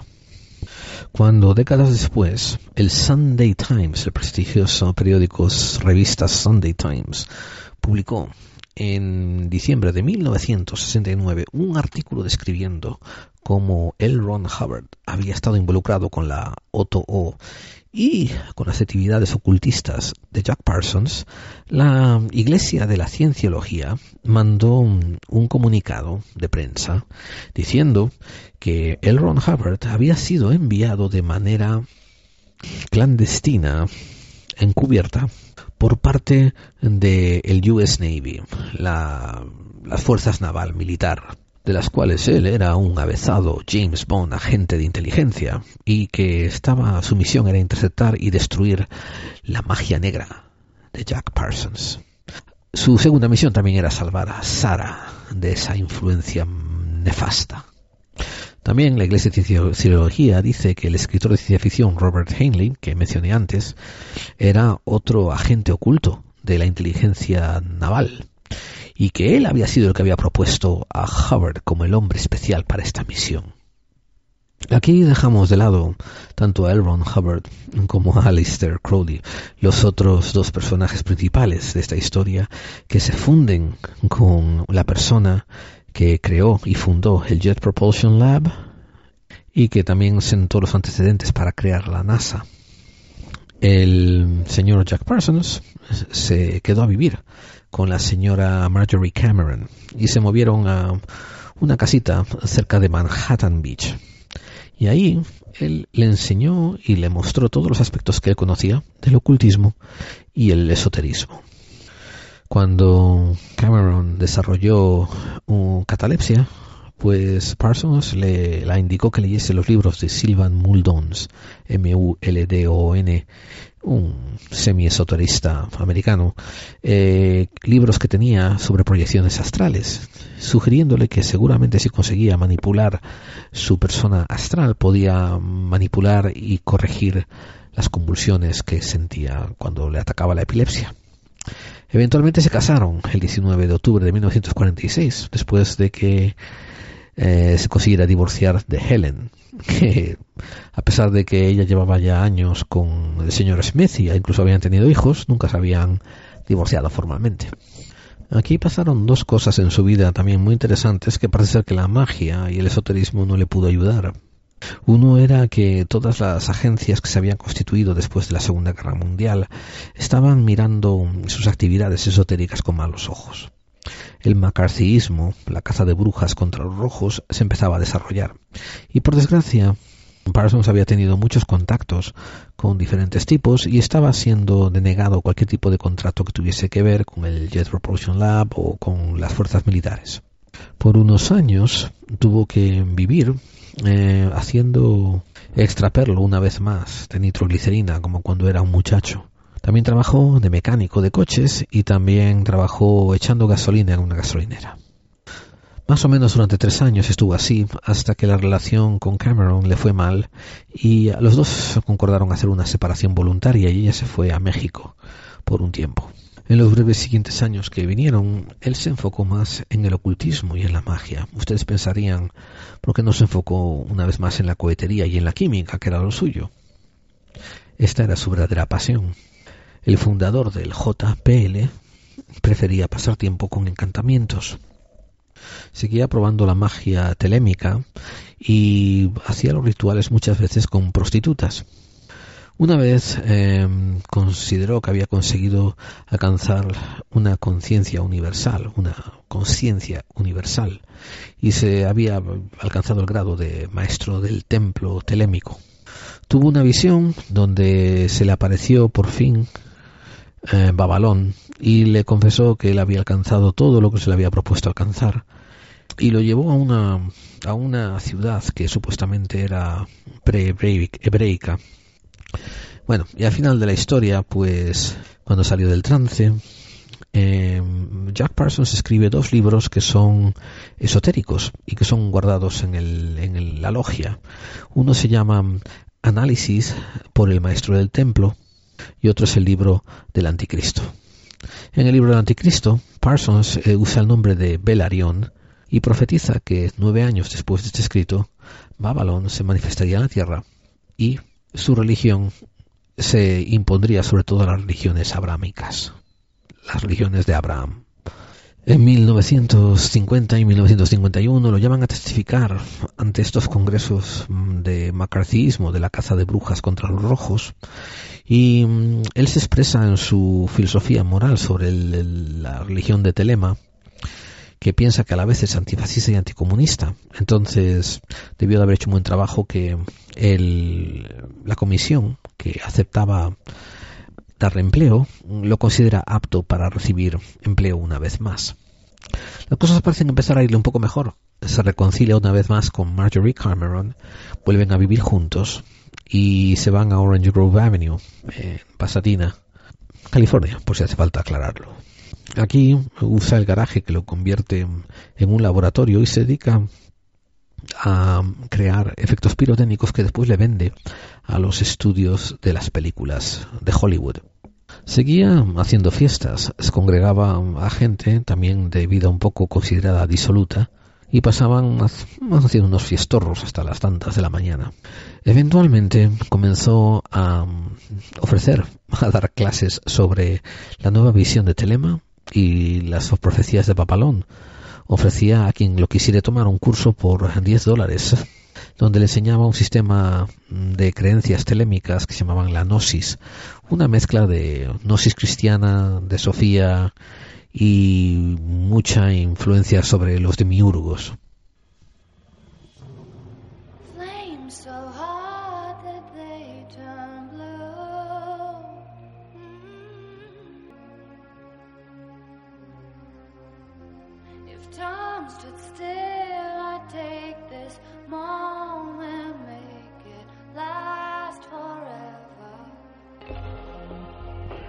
En 1952, eh, Parsons y Marjorie Cameron quieren hacer un viaje a México para un, por unos meses.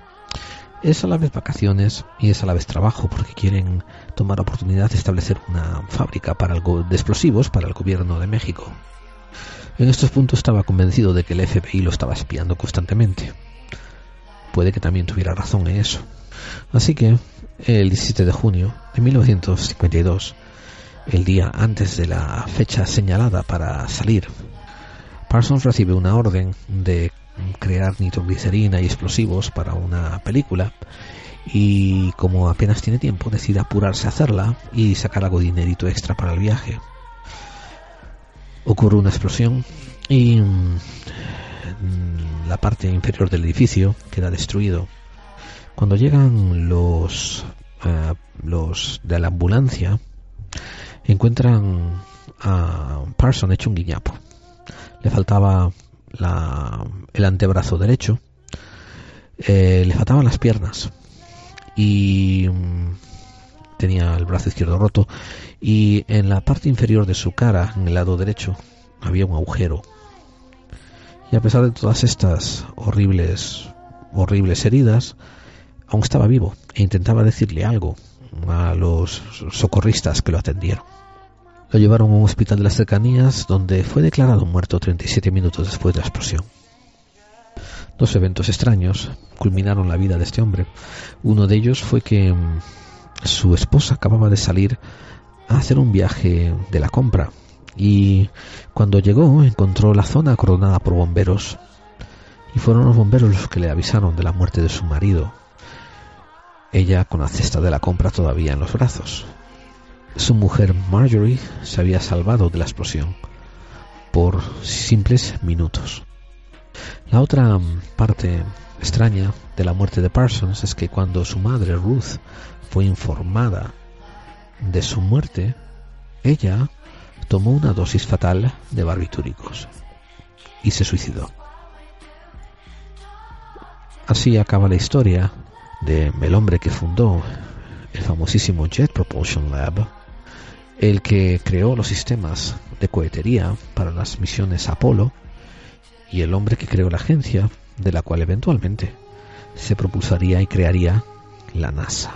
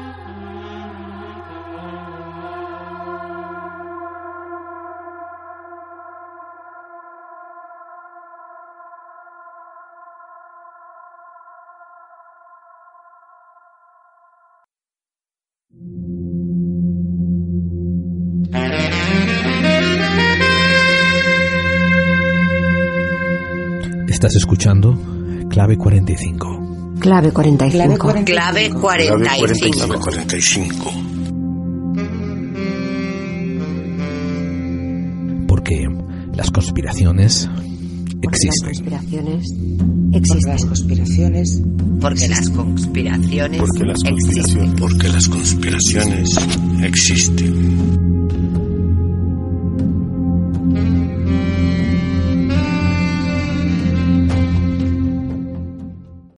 Hola, soy Miguel Pedrero y estás escuchando Clave 45, el programa para aquellos que intuyen que las conspiraciones existen.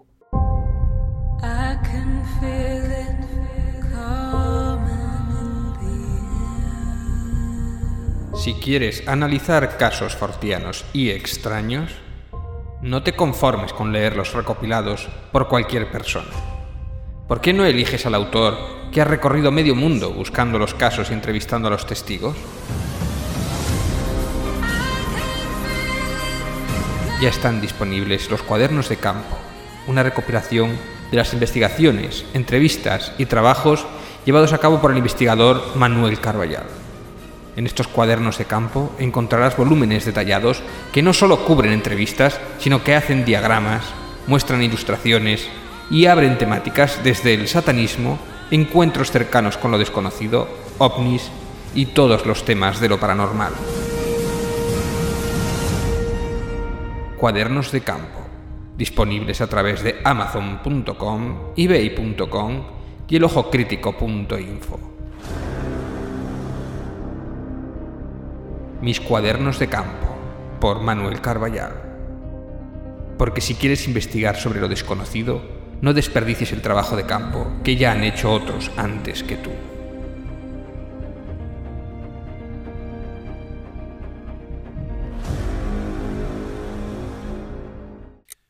This is Chaos. It's a beautiful, balmy Southern California summer day. It's 80 degrees. It's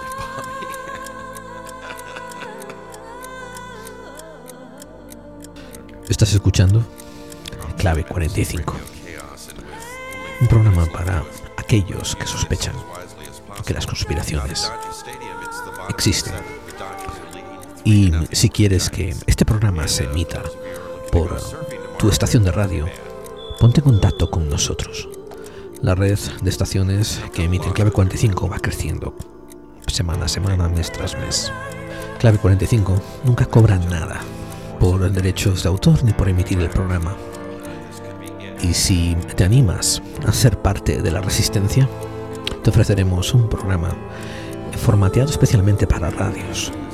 Envíanos un correo a nuestra dirección en podclave45 y nos pondremos en contacto contigo. Y así, poco a poco, todos estaremos contribuyendo a aumentar la resistencia.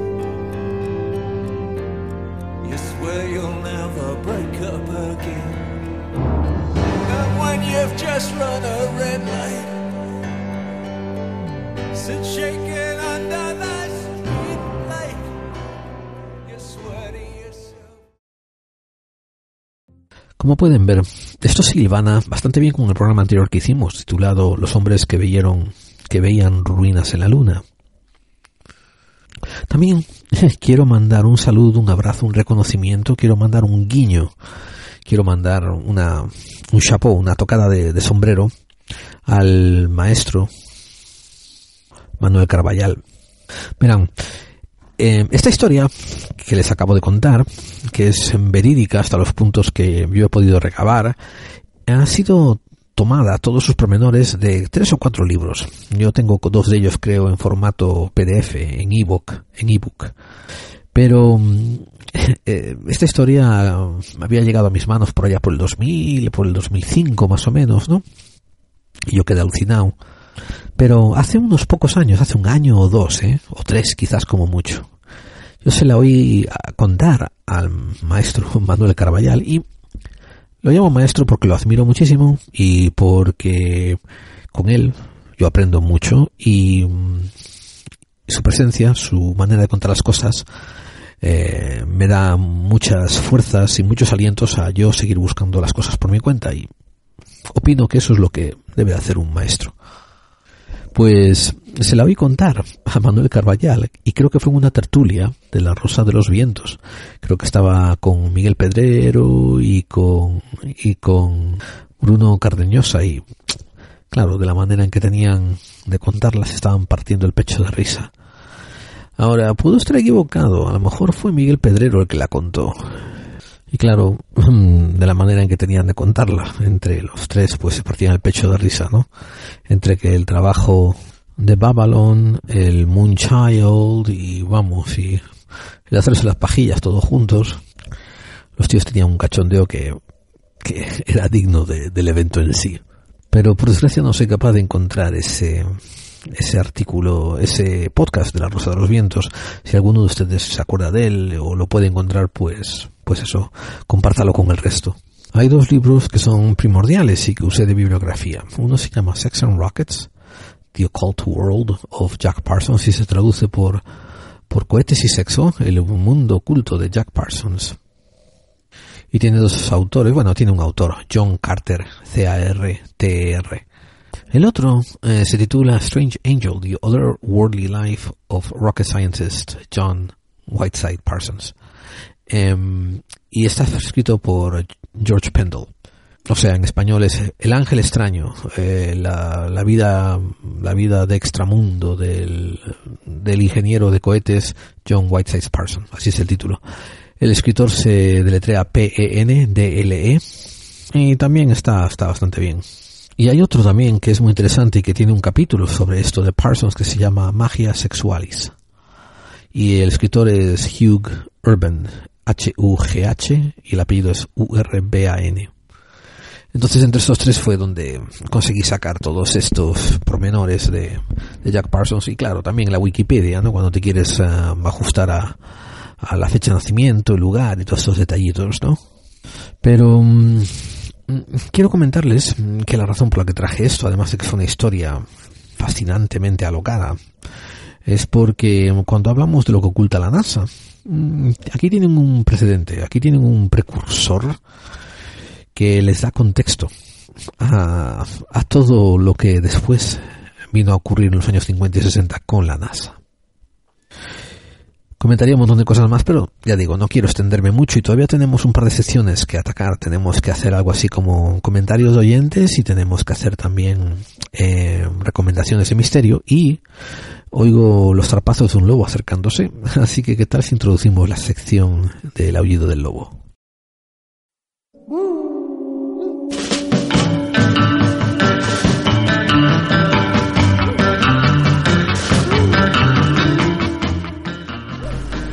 Bienvenidos al Aullido del Lobo.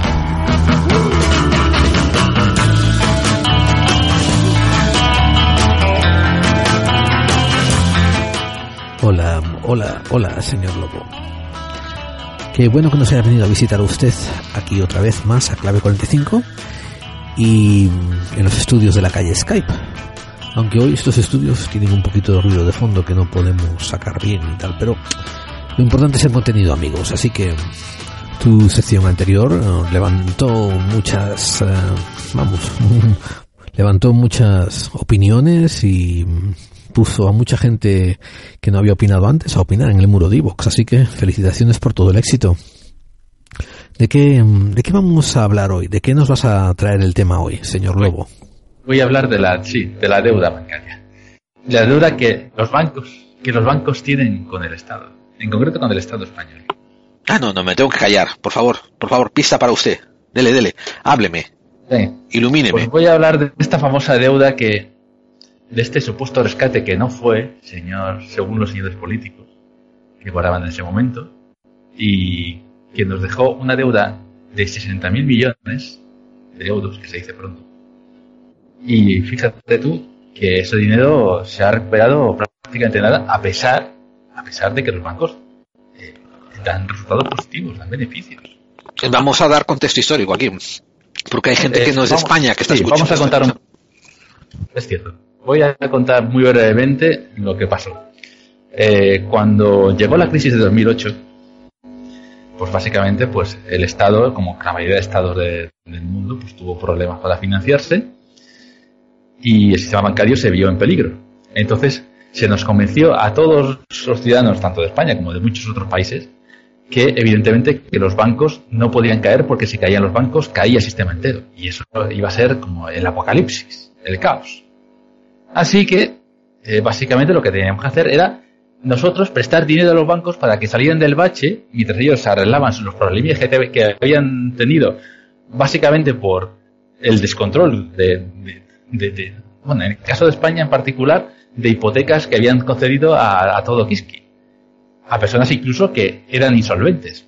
Y ya no solo insolventes, es que muchos bancos habían dado créditos a, a posta a personas que sabían que no podían pagarlos. ¿Por qué? Porque la vivienda eh, subía. La vivienda va- valía más cada, cada día. Entonces, ¿qué pasa? En ese contexto, te da igual que no te puedan pagar, porque si no te quedan, si no te pueden pagar, todo lo que te pueden pagar durante el momento que les iba bien, pues eh, eso que te llevas. Y si lo encima, y, claro, y al no poder, llegaba, llegaba un punto de que no podían pagarle, pues tú te quedabas con una casa que encima valía más de lo que, eh, claro, de lo que valía en el momento de la compra. Con lo cual ganabas el doble. Claro, era el negocio del silo, el negocio del silo mientras la vivienda subiera. ¿Qué pasa? Que en el momento que se rompe la burbuja de la inmobiliaria y los precios empiezan a bajar, pues los bancos se quedaron básicamente con el culo al aire.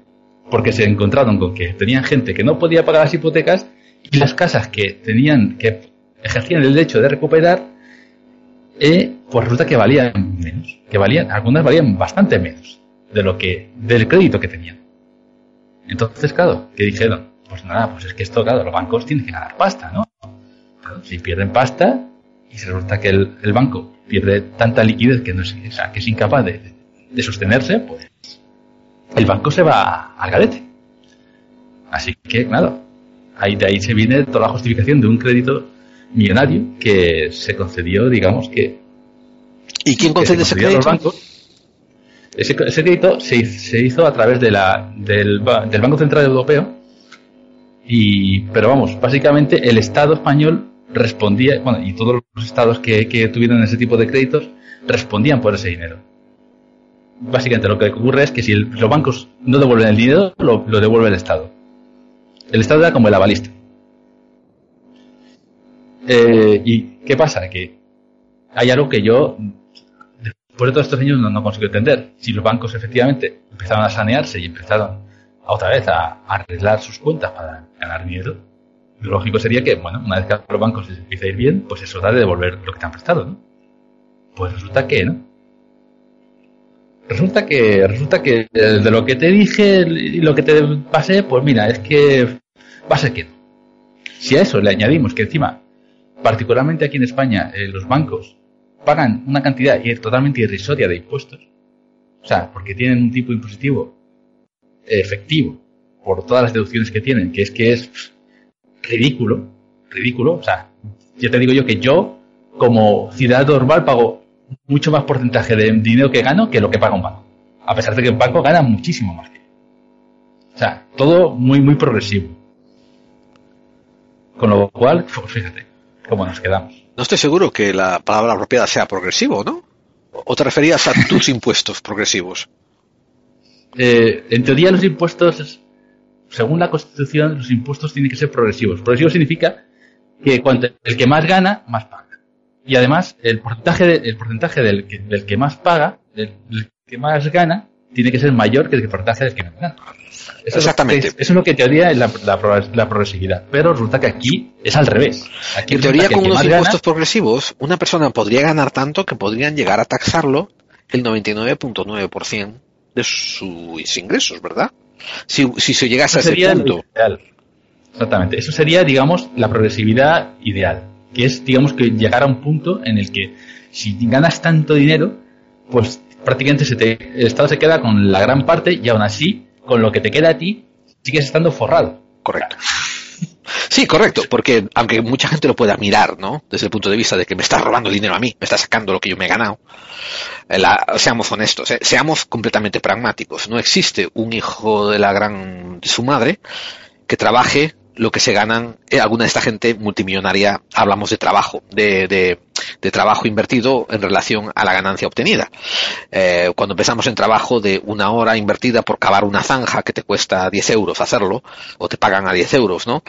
No podemos justificar el que haya un ejecutivo ganando un millón de euros um, a la semana y decir yo trabajo duro por ese dinero, porque no, no trabajas duro, quizás trabajas de una manera ingeniosa, trabajas de una manera audaz, te arriesgas, pero no puedes decir yo trabajo duro.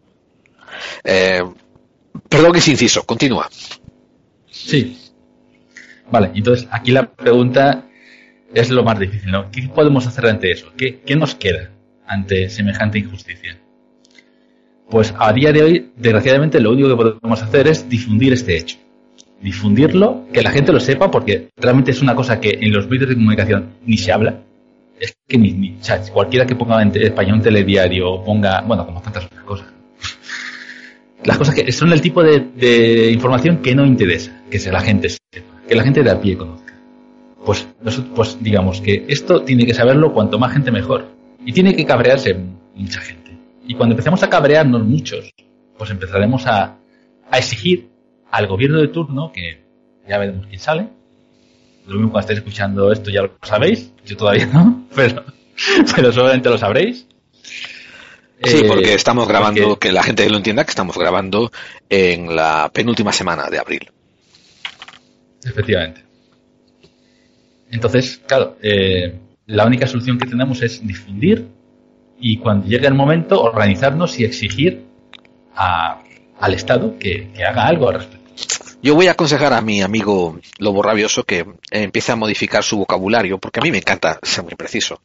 Entonces, cuando él esté dando sus soluciones, en vez de decir la única solución que tenemos, que la cambie por decir, en estos momentos la única solución que yo le veo, para que sepamos que es su perspectiva, Buena Y- matización. Es la única solución que se me ocurre a mí, ahora mismo.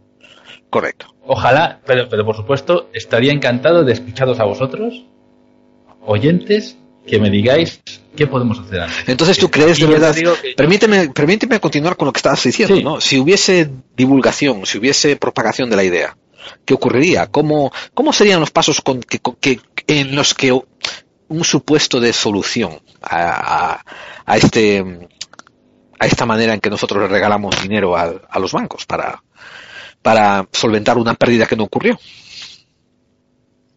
Bueno, pues lo primero que habría que hacer es investigar o entender qué, qué mecanismos están utilizando los bancos para evadir esa devolución de la deuda. Porque si tú, y si tú eres un cualquier hijo de vecino que tiene una hipoteca, eh, en el momento que tú dejas de pagar la hipoteca, eso tiene consecuencias legales.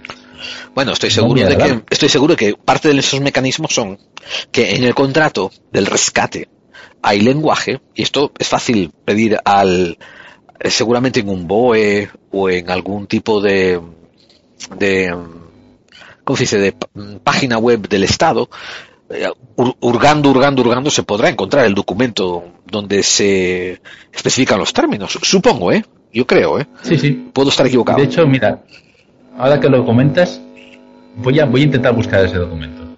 Si es que es público, porque yo... Correcto, primero, primero establecer si es público o no, y si es público que debiera de serlo, ¿verdad?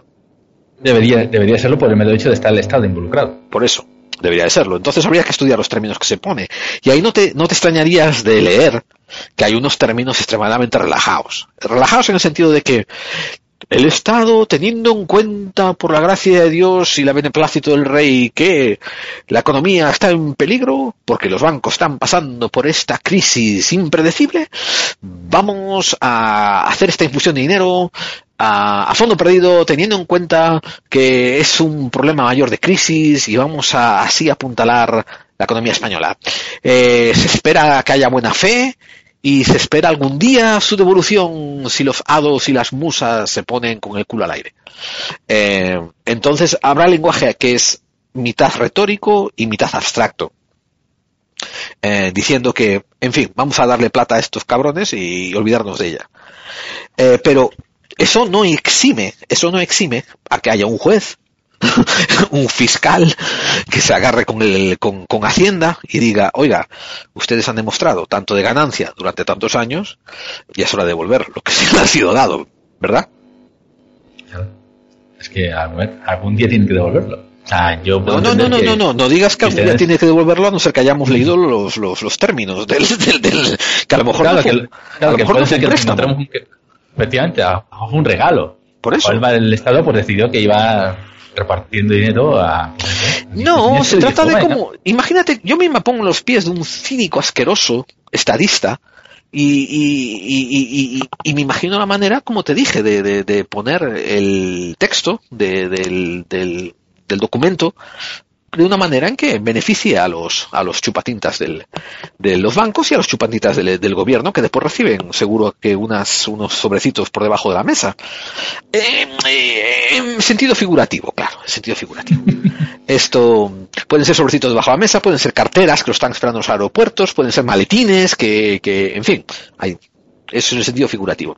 Pero una vez que, o sea, sigue, sigue diciéndome cómo se podría arreglar eso, porque me quedaste en hacer la, la exposición pública, ¿verdad? Y después la gente, por ejemplo, a lo mejor exigiría una comisión de investigación. ¿Y cuál sería el siguiente paso que ocurriría? Claro que tras esa comisión de investigación se vería realmente lo que hay, la razón por las que no se devuelve el dinero y en, en, ese- en cuyo caso se seguirían responsabilidades penales para los responsables de semejante latrocinio. Bueno, estamos hablando en el caso, ¿no? De que se pueda demostrar que hay ganancias y que hay posibilidades de devolver ese dinero, ¿verdad? A ver, que, que se demuestre que haya ganancias, eso está demostrado, porque los bancos tributan a Hacienda y eso, las cuentas son las que son. Vale. Pero también podrían demostrar, ellos podrían demostrar que, sí, pero, di- háblame, háblame, que es tu, que es tu segmento, perdón. Sí, que además resulta que los bancos evidentemente generalmente son sociedades anónimas, es decir, son sociedades de accionistas. Por lo Sí, tanto, correcto. tienen que rendir cuentas públicamente de, de sus resultados a los accionistas. No, no pueden ocultar los beneficios que tienen. Pero una vez que el Estado, ¿no? Les ha dado este dinero, no sabemos si a calidad de préstamo o a calidad de fondo perdido, de regalo, de, apuntalamiento, eh, ellos podrían a lo mejor argumentar que devolver ese dinero les produce un, un- una quiebra, les produce un dolor financiero inmenso y no son capaces de afrontarlo. Bueno, pues a lo mejor en ese caso lo que habría que hacer es eh, renegociar las formas en las que se devuelve, o las cantidades. Siempre decir, oye, si, es pues igual que se hace con las hipotecas, digamos que hay gente que no puede pagarlas, y bueno, a veces en vez de el banco prefiere, no porque sean eh, ONGs ni, ni, vamos, ni muy buenos, sencillamente porque le- no le interesa quedarse con una casa que seguramente valga menos de lo que tiene de deuda a la persona que tiene problemas y decide renegociar el préstamo y decir, eh, pues mira, vamos a hacer un, por ejemplo, eh, ¿cómo se llama el término este? Un renegociar. Una cadencia. No, cadencia. Un periodo de cadencia. Que eso significa que durante un periodo yo no pago, o sea, no reduzco deuda, sino que solo te pago los intereses con respecto al capital restante que falta por pagar. Entonces, con lo cual pago mucho menos. Pago mucho menos, pero realmente no devuelvo, no devuelvo deuda. O sea, la deuda sigue estando ahí. Con lo cual eso nos vendría perfecto, porque eso significaría que nosotros estaríamos cobrando intereses y, el, y los bancos que se- seguirían debiendo dinero. Eso sería genial. ¿Pero hay algún precedente histórico sobre que se haya hecho esto a- de nivel del Estado hacia los bancos privados alguna vez anteriormente? Lo desconozco. Lo y lo dudo bastante. Pero eh, que no haya precedentes tampoco no significa que no se pueda hacer. No, no, no, no, no. No significa, claro que no, claro que no significa eso, sino que, pero para mí eh, me está indicando la probabilidad de que eso ocurra. que es bastante poca. Además, teniendo en cuenta que la mayor parte de las campañas electorales, que es donde aparece la voluntad política para que esto ocurra, pues son financiadas por esos bancos. Sí, la mayoría de bancos financian a la mayoría de partidos. Los grandes por lo menos. A casi todos. Porque, como habíamos dicho, el hecho de que la gente lo exija, lo exija, lo exija, ¿no? En plan masivo, eso, en teoría, el efecto es para que la, la- el grupo político, ¿no? La, la, la casta política agarre y, y ponga el mecanismo en marcha de lo que dijiste tú, de la investigación, una... eh, Efectivamente. Pero aquí, aquí nos falla, aquí nos falla un poco la lógica, como te estaba diciendo, ¿no? Porque le estás pidiendo a los que se benefician de los bancos que investiguen a los bancos. Ya. Claro, eh, ese es el problema mayor, probablemente. Esa es la mayor resistencia, pero claro, al final lo- lo- los hechos lo que demuestra es que cuando hay presión social, sí. algo se hace. Aunque no, nunca se hace todo lo que la gente pide. Pero generalmente la gente, se- digamos, los que están arriba se empiezan a poner nerviosos y, y digamos que aunque no lleguen a hacer todo lo que les piden, algo hacen. Ah, ok. Mueven ficha, un poquito. un poquito. Y cuanto mayor es la presión, más, más se mueve. Ah, ok. Eh, mi, mi audiencia, que es la hostia de, de conocedora de conspiraciones y de operaciones de falsa bandera y cosas de estas, te- muchos de ellos te van a argumentar de que si eso ocurriera, que si la, si la, si la presión social fuera tal, fuera tan grande que obligase a los políticos a mover ficha, lo único que, que habría que hacer era usar una vez los sistemas operativos de los servicios de inteligencia para crear otro incendio en un Windsor o en otro sitio, ¿no? Y que desaparecieran materiales de esta investigación y ya está, Santas Pascuas. Claro, pero la deuda no va a desaparecer. Por Claro que no.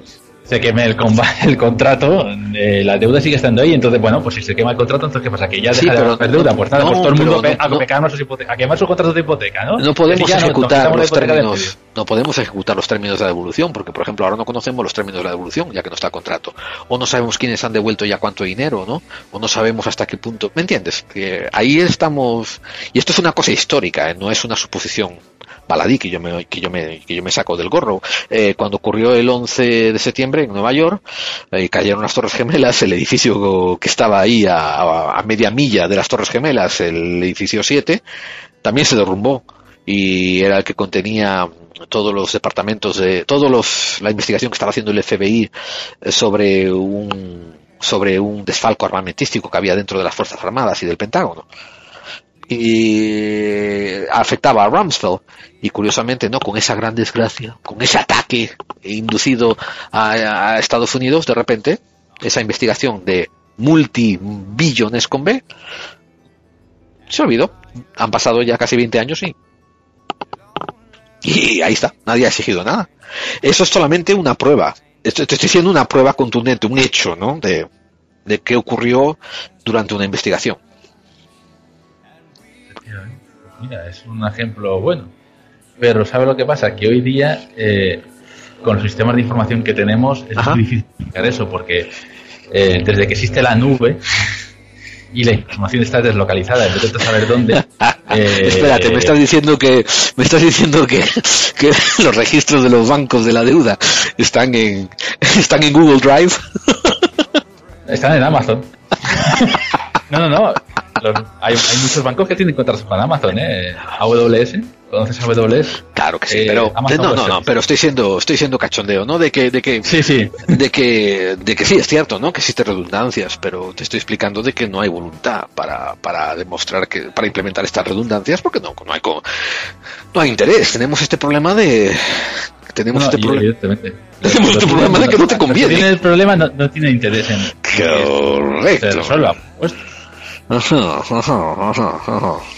Pero bueno, eh, ya te digo, pues es, es lo único que podemos hacer es poco a poco cerrándoles todas las puertas, cerrando todos los argumentos absurdos que nos intenten meter para convencernos de que tenemos que aceptar eso, y decir que no, y que no, y que no, y que no, y que no acepto esto.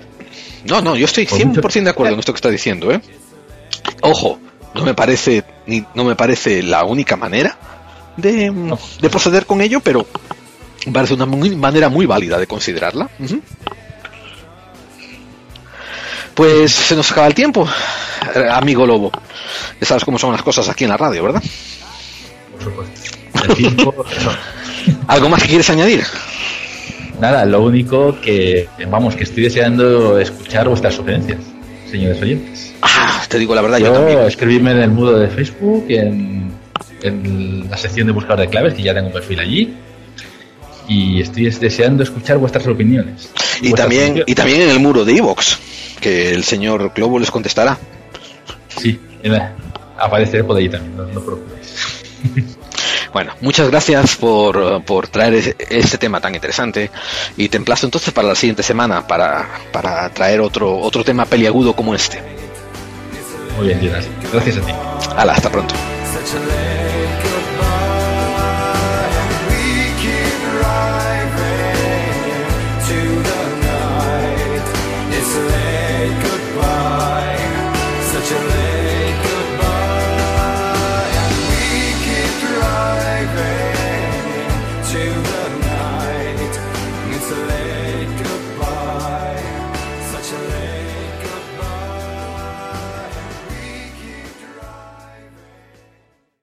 Si crees que ser racional es mirar al universo a la cara y no acobardarse. Si opinas que donde hay duda hay libertad. Si piensas que es mejor encender una vela que maldecir la oscuridad. El Ojo Crítico es tu revista. Porque el conocimiento es el antídoto contra el miedo. Contra el miedo. El ojo crítico. Cuadernos de investigación para investigadores. Descárgatelo gratis desde www.elojocrítico.info. Y en las mejores páginas y blogs sobre anomalías. Sobre anomalías.